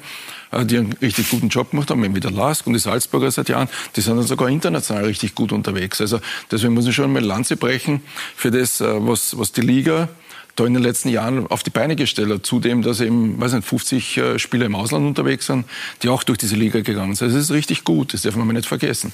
Dann ist es so, dass in diesen Monaten wir darum gekämpft haben, quasi unsere Liga fertig spielen zu können, ohne Zuschauern. Wir haben uns äh, bislang, würde ich mal so sagen, nicht zu Tode gejammert. Wir versuchen lösungsorientiert zu sein. Wir sind ein Wirtschaftsfaktor für uns und für uns ist es genau gleich, wie es für alle anderen ist, dass es schwierig ist, wie für Gastronomen, wenn auf einmal nur 10 Prozent der Gäste kommen, dass sie wieder zumachen. Also wir brauchen schon alles, dass es funktioniert und wenn alles da ist, dann funktionieren diese Clubs auch. Und an dem müssen wir ganz einfach arbeiten. Also das ist schwierig. Aber dass die Schere international von den wenigen Topclubs, die es eh schon gegeben haben, dass die noch größer wird, davon gehe ich eigentlich schon aus. Ja. Ja, und da wird es natürlich interessant sein in Österreich, ob das vielleicht auch der Fall ist oder vor allem auch, wie die Clubs versuchen, mit dieser angespannten finanziellen Situation fertig zu werden. Andreas Schicker, Sie haben in den letzten Tagen mehrere Vertragsgespräche geführt mit vielen Spielern. Sie haben vor allem mit jüngeren Spielern äh, Verträge abgeschlossen, aber zuletzt auch mit Torhüter Jörg Siebenhandel einen Dreijahresvertrag. Musste es billiger geben, als vielleicht, wenn der Vertrag vor drei Monaten abgeschlossen worden wäre? Also ich bin auch beim, zu 100 Prozent beim Peter. Ähm, ich glaube schon, äh, dass es äh, für den durchschnittlichen Kicker äh, schwieriger wird. Ähm, ja, ich habe auch einige junge Spieler verlängert, weil sie einfach aus meiner Sicht die Qualität haben. Und ich bin nicht der Freund jetzt von großen, breiten Kadern mit gestandenen Spielern, sondern schon eher dann auch die Jugend eine Chance zu geben und dann, wenn ich investiere, in die Spitze. Ähm, das hat aber jetzt mit Corona nicht so viel zu tun. Ähm, und natürlich auch der ein oder andere Spieler, äh, mit dem, was wir schon länger im Gespräch sind, äh, ja, hätte sie vielleicht vor Corona das ein bisschen einfacher machen können. Äh, und haben aber die Spieler auch in den Gesprächen schon verstanden, um was es geht. Und da geht es wirklich auch um, ums Überleben vom österreichischen Fußball, um jeden Verein. Und äh, die Spieler haben das dann auch verstanden und äh, bin mit alle auf einem guten Weg, was die Gespräche angeht. Äh, aber der eine oder andere braucht, wir brauchen halt schon ein bisschen Geduld. Aber heißt das, macht das die Arbeit unter Umständen dann einfacher, wenn man sagt, es gibt einfach nicht mehr? Ja, die, die, die Jungs verstehen das schon, dann schon, ja. Ähm, dass es dann äh, schwierig ist, vor allem äh, das Ungewisse, was jetzt die Planungen angeht. Wir wissen nicht, jetzt ist gerade für uns auch der Juni, äh, wo wir die Abos normal verkaufen, was, was eine gewisse Sicherheit gibt und das fördert alles. Und das wissen wir nicht, wann das wieder möglich ist. Und das verstehen die Spieler schon. Ja. Und ja, von dem her äh, ist das vielleicht sogar leichter. Ja. Ich möchte noch Personalie beim SK Sturm aufgreifen, weil Peter Stöck auch gesagt hat, international könnte sich was verschieben. Was heißt das auch, was internationale Spieler betrifft? Ist es möglicherweise dann einfacher, einen Spieler in die österreichische Bundesliga zu bekommen oder einen Leihvertrag wie etwa bei Kirill Despotov zu verlängern? Ist jetzt noch schwierig äh, zum sagen. Ich glaube schon, dass der ein oder andere Markt international äh, schon vielleicht noch zusammenbrechen wird. Äh, von dem her glaube ich äh, schon, dass man Geduld jetzt am Transfermarkt beweisen sollte. Ähm, ich glaube schon, dass Juli, August und äh, Monate sind, wo dann viele äh, Spieler mit hoher Qualität noch, noch frei sind. und ich glaube schon, dass man da den einen oder anderen dann sicher holen kann. Was äh, das Bodorfer angeht, denke ich einfach, dass der einen Riesenmarkt hat, äh, aufgrund seiner Statistik äh, ein Topspieler äh, für die österreichische Bundesliga ist. Ähm, das wird eher dann schwierig, dass wir den äh, halten können. Das heißt, Stand jetzt geht er zurück nach Italien zu genau. Cagliari. Genau, da war der erste Schritt jetzt einmal, dass wir äh, Leihverträge und, und seinen Vertrag in den Juli hinein verlängern. Das ist, äh, ist bei fast allen schon gelungen. Äh, Gespräche mit, mit Cagliari laufen schon, auch mit, mit Thorsten Röcher. Ähm, aber alle werden wir nicht letztendlich halten können, weil ja, das auch, auch, auch das Budget der Mannschaft natürlich runtergefahren werden musste. Christoph Freund, wenn die Schere immer weiter auseinandergeht, äh, dann heißt das auch, dass es für Salzburg äh, als der reichste Club Österreichs einfacher wird in den kommenden Monaten und Jahren, oder? Peter hat ja international gesprochen.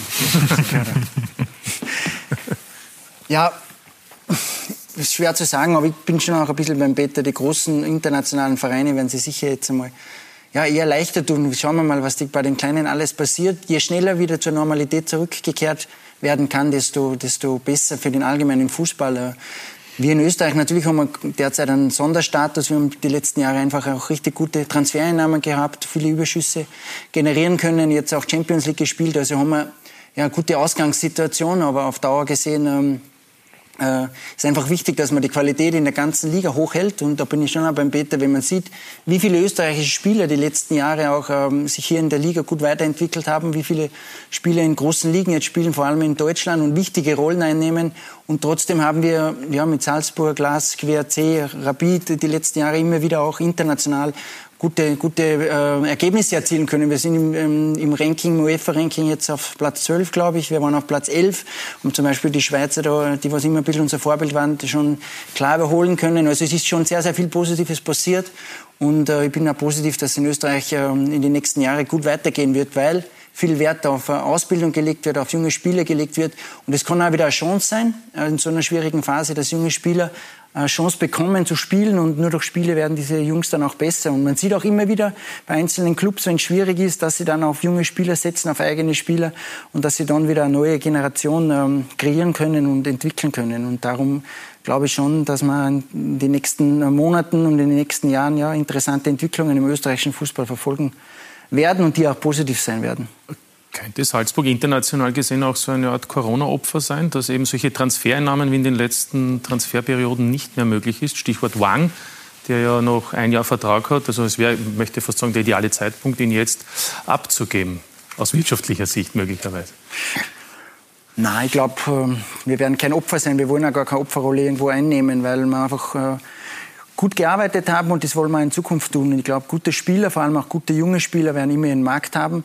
Davon bin ich überzeugt, wenn sie das Ganze ein bisschen nach unten revidieren. Aber hören Sie jetzt schon irgendwas heraus, wenn es Anfragen gibt zu Soboslai, zu Wang, ist, ist, ist, ist ein anderer, ist andere Summen im Gespräch? Es ist generell ein bisschen ruhiger jetzt die letzten äh, Wochen und Monate.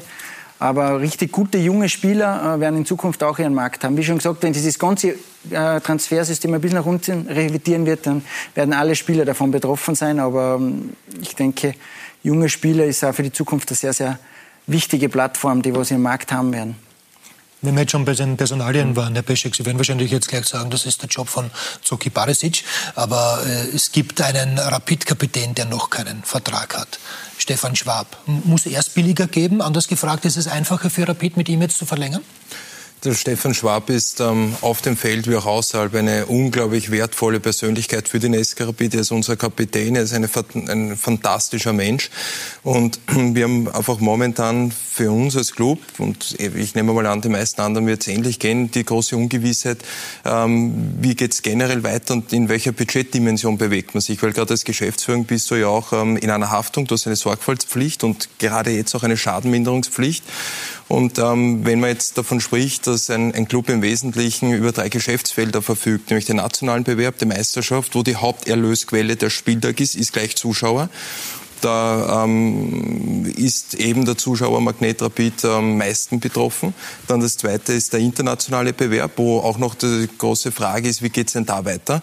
Ähm, persönlich glaube ich, je mehr Ligen jetzt wieder beginnen mit dem Fußball, umso wahrscheinlicher ist es auch, dass es eine Form eines internationalen Bewerbs gibt. Nur auch da darf man nicht vergessen, wie wichtig die Zuschauer sind. Äh, und das dritte ist der Transfermarkt, wo ich persönlich glaube, dass ähm, in Zukunft nicht mehr so locker flockig einer 100 oder 150 Mille ähm, Ablöse zahlt. Und ich hoffe auch, dass die Zeit der Goldenen Steaks vorbei ist. Man sollte schon wieder demütig sein und ein bisschen back to the roots. Ähm, aber ähm, das sind jetzt alles so Fragezeichen, die noch ähm, einfach im Raum stehen. Aber klar ist, äh, der Stefan ist für uns ganz, ganz wichtig. Und sobald wir hier mehr Klarheit haben, werden wir auch die Personalien abarbeiten und wir sind in einem sehr guten Kontakt. Ähm, Thema Schwab könnte man so als abgehakt im Moment bezeichnen. Einen vierten Punkt gäbe es noch bei der Einnahmenseite, möglicherweise nämlich staatliche Unterstützung aus diversen Hilfsfonds, Herr Vizekanzler. Was ja, ja. kostet es, was es wolle, habe ich einmal gehört ja, vor ein paar Wochen. Naja, da war jetzt ein kleiner, also Übersetzungsfehler unterlaufen, glaube ich. Okay. Das, eigentlich ist ja im, im Original Everything It Takes, das ist ja schon sehr ähm, zur, zur Zuversicht anlassgebend und alles, was es braucht.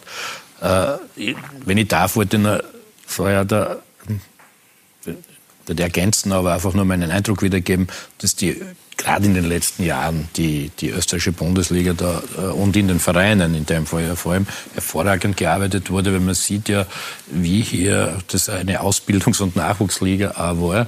Und als sozusagen, wenn ich jetzt als Fan sprechen darf und äh, man dann immer mehr ein paar Vereine stärker im Auge als andere, man leidet zunächst immer ein bisschen mit. Ja äh, wow, jetzt haben sie die so zusammengespielt, der, der Junge, jetzt ist er auch schon gut drauf und so, und dann sind sie ja immer weg, logischerweise, es gehört ja zum Konzept, aber da ist wirklich sehr, sehr viel gelungen, glaube ich, und, und viel äh, wirtschaftlich Positives und Erfolgreiches. Das soll aber nicht darüber Anerkennung dafür. Das betrifft ja eigentlich einmal alle, die da sitzen und einige andere, die genannt wurden, fairerweise von euch hier noch hinzu.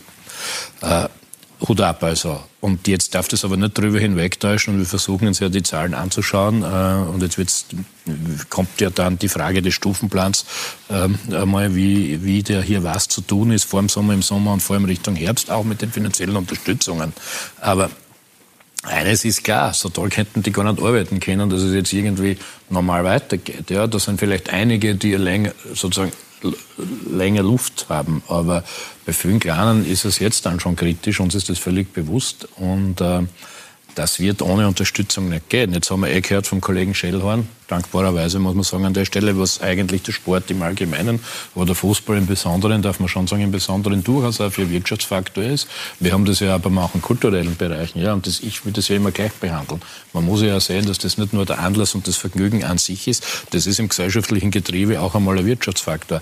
Dann haben wir jetzt dazu den Fonds kommend äh, mal folgendes Problem wegzuräumen gehabt, dass man mal sieht, dass man trotzdem, dass das so ein Wirtschaftsfaktor ist, und da habe ich leider wochenlang Arbeit gehabt damit, bei manchen Kollegen, Kolleginnen und Kollegen, dass es nicht jetzt gleich zu behandeln ist, unbedingt wie jede normale Firma. Weil das ist es auch wieder nicht. Ja? Weil letztlich gibt es gemeinnützige Dächer über diesen Vereinen. Aber es sind Wirtschaftsunternehmer. Ja, eh. Ja, sie agieren zum Teil so, aber sie haben trotzdem eine andere Situation.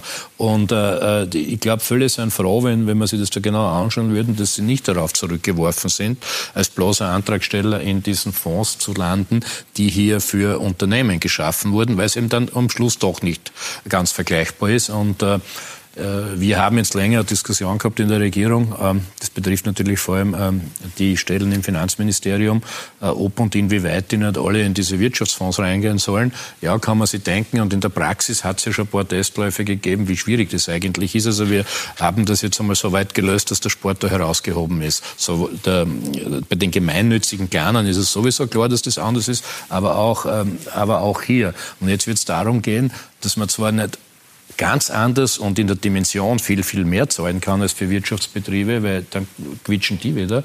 Aber maßgeschneiderter. Und da gibt es jetzt zwei Möglichkeiten. Also erstens brauchen wir vom Ziel her, müssen wir mal in Sommer reinkommen und da bis zum Sommer muss einmal Geld fließen. Es brauchen nicht alle gleich schnell, das ist ja die wirtschaftliche Situation nicht überall gleich, nach bestimmten Indikatoren. Und wenn wir das jetzt diesen Wirtschaftsfonds nachbauen, dann wird es da mal um Kostenersätze gehen. Äh, aber die müssen schon so ausschauen, dass man auch über die Runden kommt. Und früher oder später, und wir wissen ja nicht genau, wie es im Herbst ausgeht, wird es auch um Einnahmenausfälle gehen müssen, weil sonst wird in einem Jahr oder in eineinhalb Jahren alles anders sein, als wir da sitzen.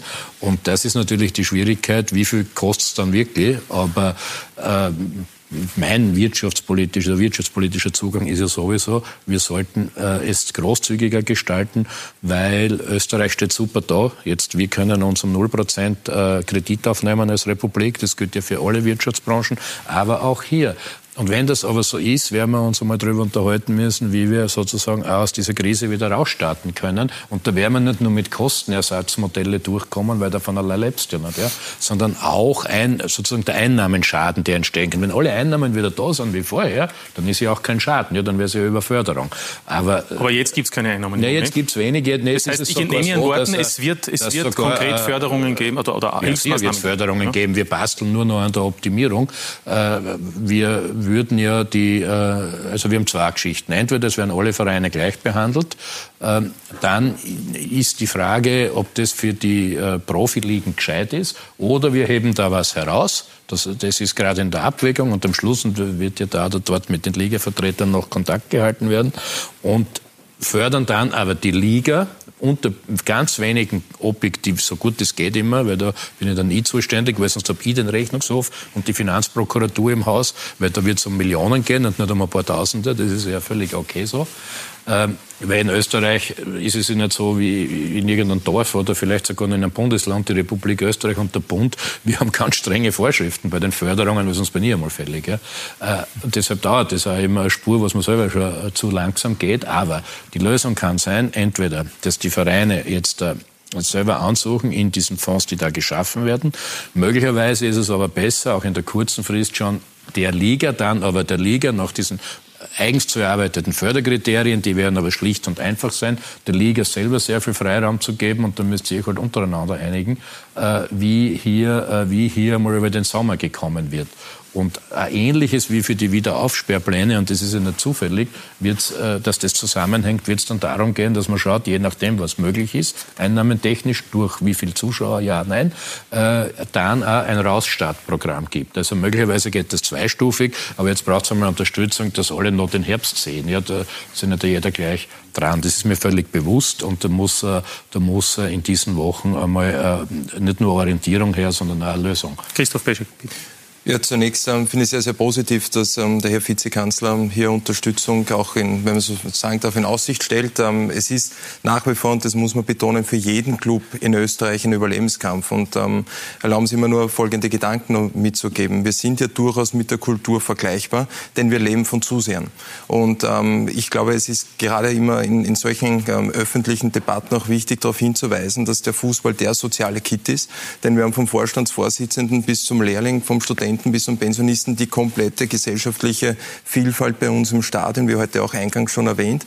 Das Zweite ist, wir sind auch ein Wirtschaftsfaktor, denn allein der SK Rapid, wir haben das einmal ähm, äh, errechnen lassen, ich glaube Sturm Graz auch, ähm, haben 48 Millionen Bruttowertschöpfung alleine für die Stadt Wien, 20 Millionen gesamtfiskalischer Effekt und, ähm, das ist auch wichtig zu betonen, wir hätten zum Beispiel dieses Geschäftsjahr wieder mit einem Gewinn abgeschlossen. Jetzt ist aber nicht unser Zweck per se Gewinnmaximierung, sondern sportlicher Erfolg, nur es sollte trotzdem ein halbwegs ausgeglichenes Ergebnis da sein. Und der dritte Punkt ist, dass ähm, wir natürlich auch eine Vorbildfunktion haben. Denn junge Burschen und Mädels beginnen im Regelfall mit einer Sportart, weil es auch Idole gibt.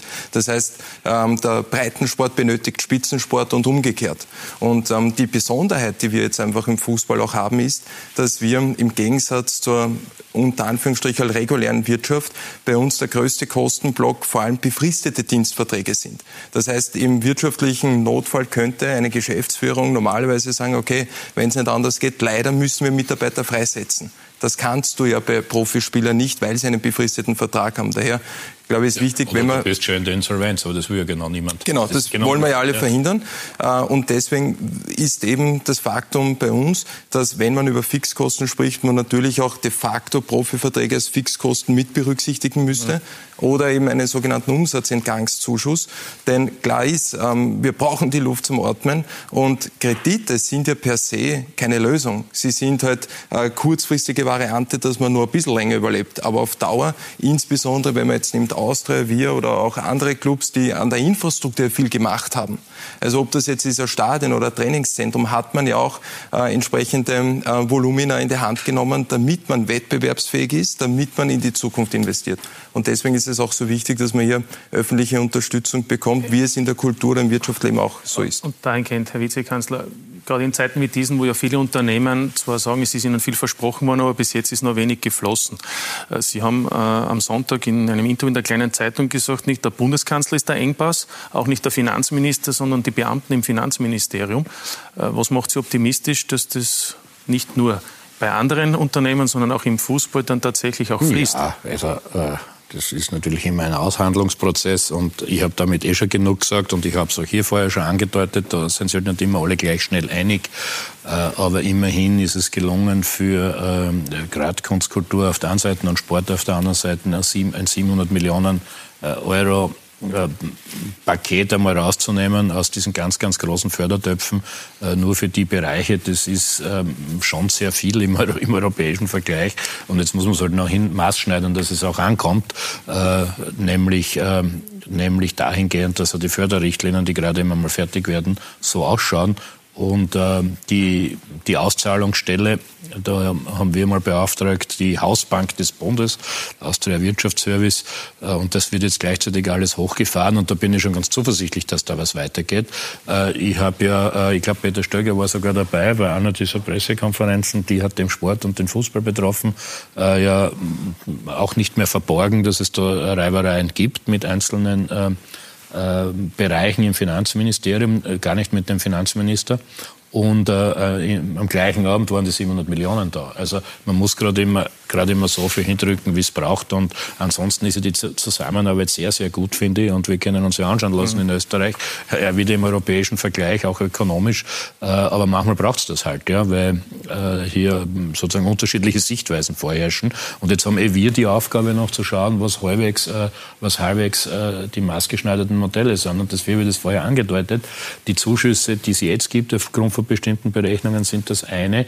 Aber mittelfristig, glaube ich, vor allem wenn Einnahmen aus Ausfälle länger anhalten und da hilft der Kredit auch nichts, weil das ist immer nur eine Zeitverschiebungsfrage, ähm, dann wird es auch um diese Einnahmenbetrachtung gehen. Nur dazu, und das ist jetzt wieder ein bisschen das Bittere, äh, obwohl wir so ein tolles Fußballland waren, sind, wie vorher beschrieben, im Nachwuchsbereich, dass ja in Österreich logischerweise der Anteil bei den Einnahmen jetzt der TV-Rechte ja ein wesentlich geringerer ist und die Abhängigkeit ja. vom Zuschauerzahl eine viel größere als das Dabei bemühen wir uns in Deutsch. Ja, ja, das geht, richtet sich nicht gegen. Aber die, also, und das muss man jetzt objektiverweise auch sehen. Und das könnte zum Beispiel dazu führen, dass in meinem Werben gegenüber den Regierungsmitgliedern ja vielleicht auch das noch berücksichtigt werden muss, weil da tust du ja in, in, in England, Spanien, Italien, Deutschland, da schauen wir jetzt äh, am stärksten hin, ähm, ja noch viel schwerer als Verein jetzt. Ja, das muss man einfach objektiv anerkennen. Ja, jetzt haben wir so viel gesprochen über Corona, über Gesundheit und über wirtschaftliche Kennzahlen, über Budgets und hoffentlich dann auch über gesunde österreichische Bundesliga-Clubs. Das Wichtigste ist aber natürlich das Spiel an sich. Das sind die Tore, das sind die Emotionen, die Szenen. Und ähm, als Einstimmung für den Abschluss unserer Sendung, um dann auch noch über die Fortsetzung der Meisterschaft, über den Finaldurchgang zu sprechen, wollen wir uns kurz in Erinnerung rufen, was überhaupt passiert ist bisher in dieser Saison in 22 Spieltagen im Grunddurchgang. Markus Klimm hat das gemacht. Was sich hier am 1. März in der Gästekabine der Raiffeisen Arena abspielt, ist nur ein Beispiel dafür, wofür diese Liga in den ersten 22 Runden steht. Pure Unterhaltung. Wir haben nach 21 Runden 29 Punkte. Das ist für uns megamäßig. Die Mannschaft hat ganz einfach Gewaltiges geleistet über die ganze Saison bis jetzt. Hartberg schafft sensationell den Sprung in die Meistergruppe und feiert das wie den Meistertitel. Und das macht alle stolz. Von Stolz ist man hier weit entfernt. Christian Ilser zeigt, er deutet, er versucht zu pushen, doch die Richtung stimmt einfach nur ganz selten. Eine Berg- und Talfahrt, keine Konstanz, Ziel verfehlt, bittere Momente. Über die gesamte Saison ist, haben wir uns nicht mehr verdient. Wir haben einfach, ja, wenn man nur jede vierte Runde gewinnt, dann ist das einfach zu wenig. Am Ende waren dann auch äh, deutlich zu viele Unentschieden dabei. Freud und Leid gehören halt zusammen wie eigentlich auch Fußball und Fans. Und die freuen sich in erster Linie über Spektakel. Viele Tore, schöne Tore. 456 Tore fallen hier im Grunddurchgang. Das macht einen Schnitt von 3,45 Toren pro Spiel. Wird dieser Wert gehalten, ist es der höchste Schnitt seit Gründung der Bundesliga 1974. Und wie gesagt, irgendeiner ist ja fast immer der Leidtragende. Der mit der schlechten Laune. Boah, das ist jetzt wirklich kein so Jahrhundertsjob für mich. Also unfassbar, dass ich hier gelandet habe. Apropos Leidtragende. Geier und Schmidt. Gleich zwei müssen bei der Admira ihren Hut nehmen. Alles neu mit Felix Magath, der sogleich seinen alten Kumpel Soldo in die Südstadt lotst. Schönes Gefühl. Schönes Gefühl? Ja, schönes Gefühl, auf dem Platz zu sein. Klar heißt es auch für ihn Abstiegskampf. So wie quasi für die gesamte Qualifikationsgruppe. Von der Austria über Altach, Tirol, Mattersburg und St. Pölten. Das mit einem neuen Coach in die Qualifikationsgruppe geht. Ausschlaggebend war einfach für mich, dass ich wieder äh, in der Bundesliga arbeiten kann. Habe sehr lange darauf warten äh, müssen. In einer anderen Liga spielen die hier. Wolfsberg, Hartberg Und auch der Lask freuen sich über die beste Saison ihrer Clubgeschichte. Ja, dieser Lask. Man sieht, was man leisten muss, um, um so viele Punkte zu, zu sammeln. Und Rapid? Rapid lauert, will nach oben, vielleicht sogar nach ganz oben? Ja, jetzt, jetzt kann man oben angreifen. Da werden vor allem die hier etwas dagegen haben. Gleich zu Beginn am Mittwoch heißt es ja Salzburg gegen Rapid. Denn auch die Bullen wollen angreifen. Klar, Erling Haaland wird noch lange in Erinnerung bleiben und wohl auch schmerzlich vermisst. Denn im Frühjahr war es doch immer wieder schwierig. Ausbaufähig. Also weiter. Immer weiter. Denn was ich hasse, das ist, äh, ja, ich weiß nicht, ob es ein richtiges Wort ist, aber Hosenscheiße Fußball. 22 Runden liegen hinter uns. Es geht weiter. Es muss ja immer weitergehen.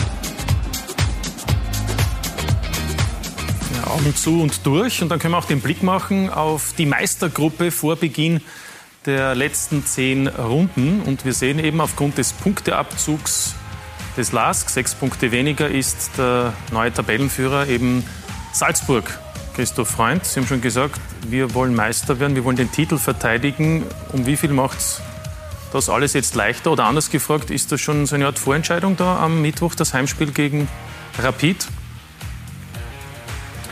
Es ist ein sehr wichtiges Spiel am Mittwoch gegen Rapid, glaube ich, für beide, für beide Mannschaften.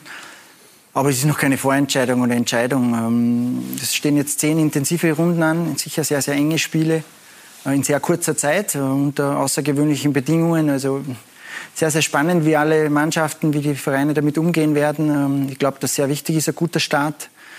Und äh, ja, werden wir sehen. Also jetzt in, fünf Wochen so viele Spiele hat es noch nie gegeben. Die, die Meisterschaft ist, glaube ich, sehr eng beisammen. Ähm, ja, wir freuen uns einfach, dass jetzt richtig losgeht wieder. Wir sind jetzt gut gestartet mit dem ersten Pflichtspiel und äh, starten gleich mit einem richtigen Knaller rein. Und äh, ja, es könnte nur noch schöner sein, wenn es mit Zuschauern wäre. Aber ansonsten starten wir jetzt in die dritte Phase eigentlich. Äh, ja, sehr, sehr positiv. Wir haben uns gut vorbereitet. Aber das haben wir uns im Winter auch und haben dann die zweite Phase nicht gut gespielt. Also heißt jetzt, ähm, die BS auch auf den Rasen zu bringen. Also das genau. ist, das ist ja, so. Viele Zuseher dann hoffentlich auch vor den Fernsehschirmen. Andreas Schicker, es ist natürlich eine neue Situation aufgrund des Punkteabzugs beim LASK. Wurden dadurch die Ziele beim SK Sturm verändert? Champions League, Stichwort? Also ich glaube, dass das auch sehr schwierig war. Der Lask hat im Grunddurchgang 22 Punkte mehr gemacht wie wir. Also da weiß man, was das für Qualität, was, was die für Qualität haben. Äh, für uns ist es schon so, dass wir jetzt gegen ein WRC das Heimspiel äh, und dann auswärts gegen Rapid zwei sehr wichtige Spiele äh, gleich zu Beginn haben. Ähm, ja, wir müssen einfach mehr Konstanz reinbringen in unser Spiel. Das war ja auch das, was uns im Grunddurchgang gefällt hat. Und wenn wir das rein bekommen, äh, bin ich schon überzeugt, dass wir eine richtig gute Mannschaft haben, viel Qualität haben, äh, einen richtig guten Trainer haben. Ähm, da glaube ich schon, dass, dass wir dann vielleicht nochmal noch mal angreifen können. Aber das Wichtigste wird sein, dass wir, dass wir viel konstanter, konstanter auftreten. Die Mission 33 dauert ja schon ein wenig an bei Rapid. Ist sie realistischer geworden jetzt? Naja, zunächst ähm, stelle ich den Christoph Freund und der Mannschaft gerne ein paar Ottergänger zur Verfügung. Ich bin sie es verdient, dass noch bis Mittwoch richtig durchfeiern nach dem Pokalsieg. ähm, also das den wir gerne das Angebot machen. Na, Spaß beiseite. Wir haben im vergangenen Sommer einen großen Umbruch gehabt. Wir haben mit dem Zoki Barisic einen Sportchef, der einen grandiosen Job macht, der das großartig macht, mit dem Didi Küper, aber einen tollen Trainer. Und ähm, insofern war auch die sportliche Entwicklung nach diesem Restart eine positive. Und unser Ziel ist ein internationaler Startplatz. Wollen natürlich ähm, einen, einen guten Start der Wiederaufnahme der Meisterschaft hinlegen. Salzburg ist der Favorit, das ist auch klar. Ähm, wenn möglich, wollen wir was mitnehmen. Aber wir werden da jetzt auch nicht irgendwelche Kampfansagen tätigen. Ja, interessant könnte ja sein, der Überraschungskandidat in dieser Meistergruppe, nämlich der TSV Hartberg, der ja überraschend es geschafft hat, eben in die Meistergruppe einzuziehen. Und interessanter Zuhörer und Zuseher bisher war der Trainer der Hartberger, Markus Schopp, den begrüße ich jetzt sehr herzlich in Graz. Hallo Markus. Hallo, schönen guten Abend. Hallo. Wie groß ist die Freude, dass es übermorgen für euch, für die Hartberger weitergeht? Ja, wie schon gehört und ähm, ähm, auch von den anderen äh, Teilnehmern schon bestätigt. Wir haben lange darauf hinarbeiten müssen und äh, freuen uns jetzt natürlich sehr, dass es losgeht. Äh, natürlich speziell wir Hartberger, weil wir glaube ich, einen ganz einen tollen ähm, ja, Herbst gespielt haben und äh, jetzt dann natürlich das Ganze vollenden wollen. Markus, Sie haben natürlich auch die deutsche Bundesliga beobachtet mit den Spielen zuletzt ohne Publikum. Welche Erkenntnis haben Sie da gewonnen? Auch was vielleicht die spielerische Qualität betrifft, auch was vielleicht das äh, Verhalten der Spieler betrifft, Stichwort Aggressivität, Emotion? Ja, klar sind viele Dinge gewöhnungsbedürftig, aber wir brauchen jetzt gar nicht nach Deutschland schauen. Wir haben jetzt am Wochenende, ähm, am letzten Wochenende das Spiel von, von Salzburg gesehen gegen Lustenau. Ähm, ich glaube, dass es ganz einfach äh, ganz wichtig ist, dass äh, an die Umstände zu gewöhnen, nämlich an die Umstände, dass keine Zuschauer im, im Stadion sind. Das ist ganz einfach ein Kompromiss, den wir alle eingegangen sind.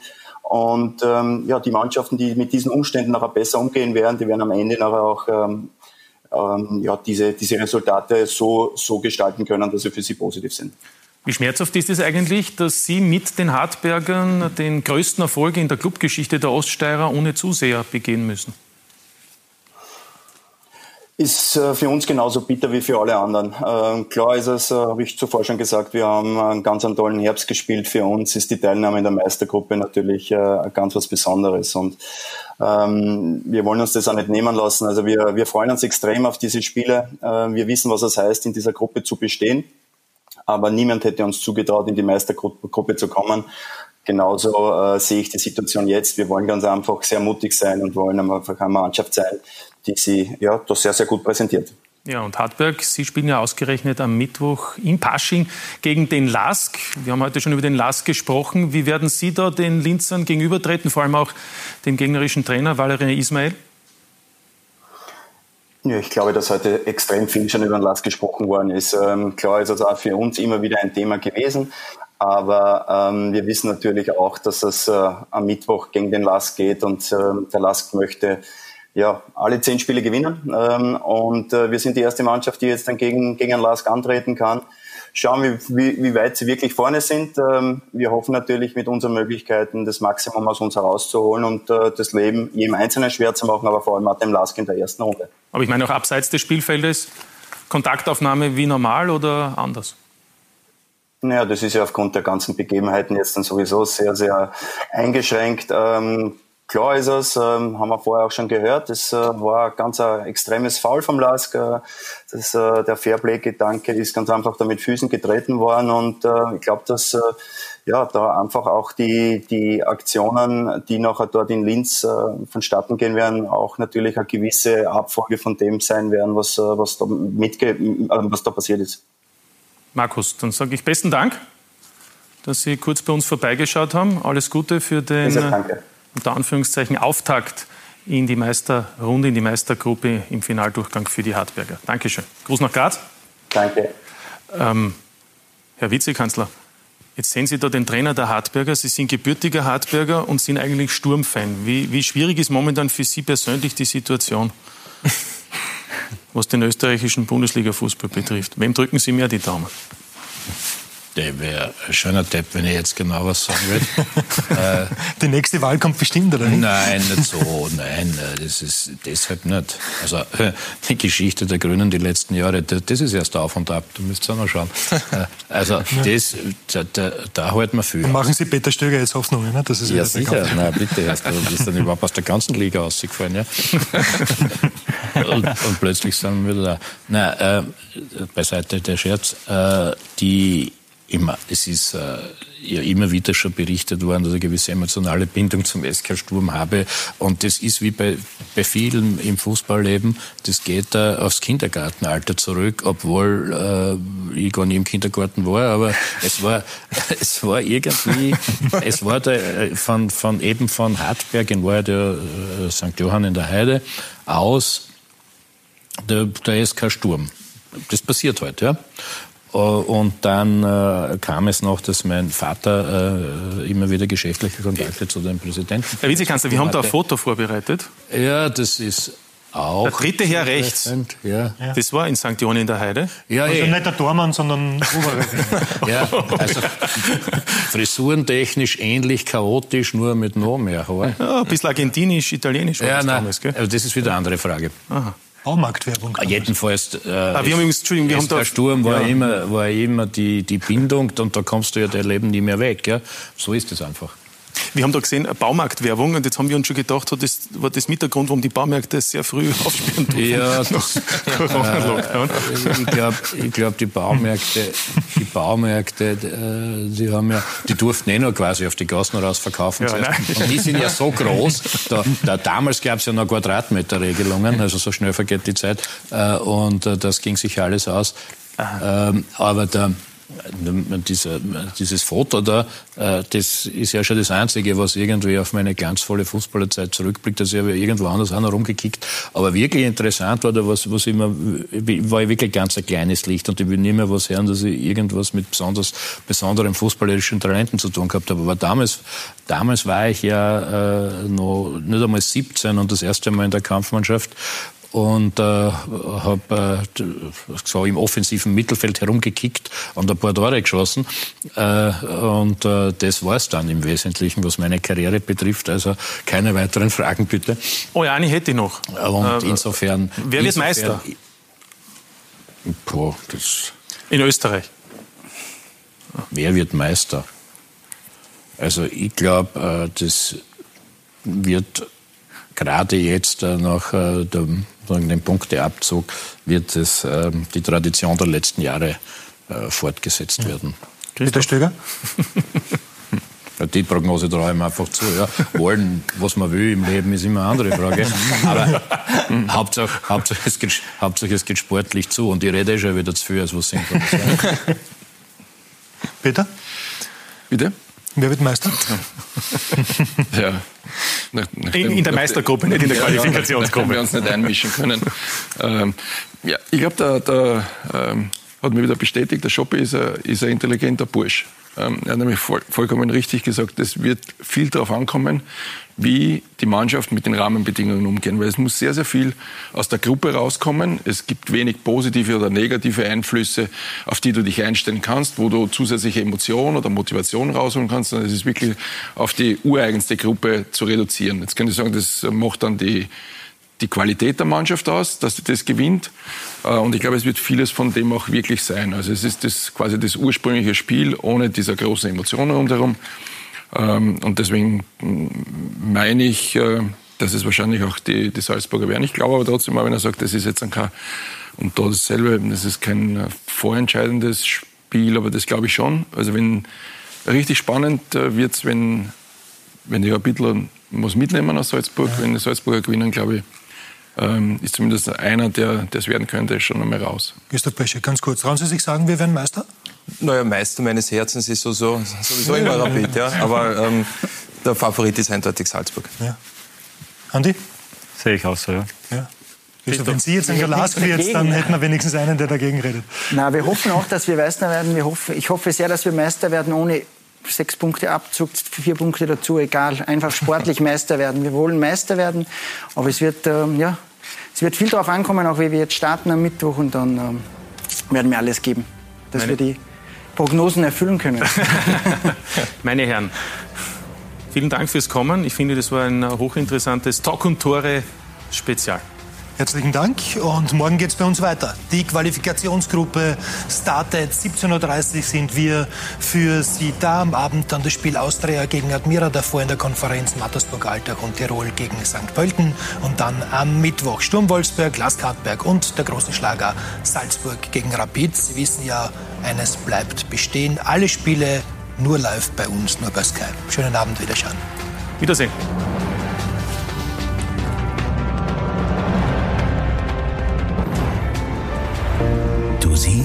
Sky Sport.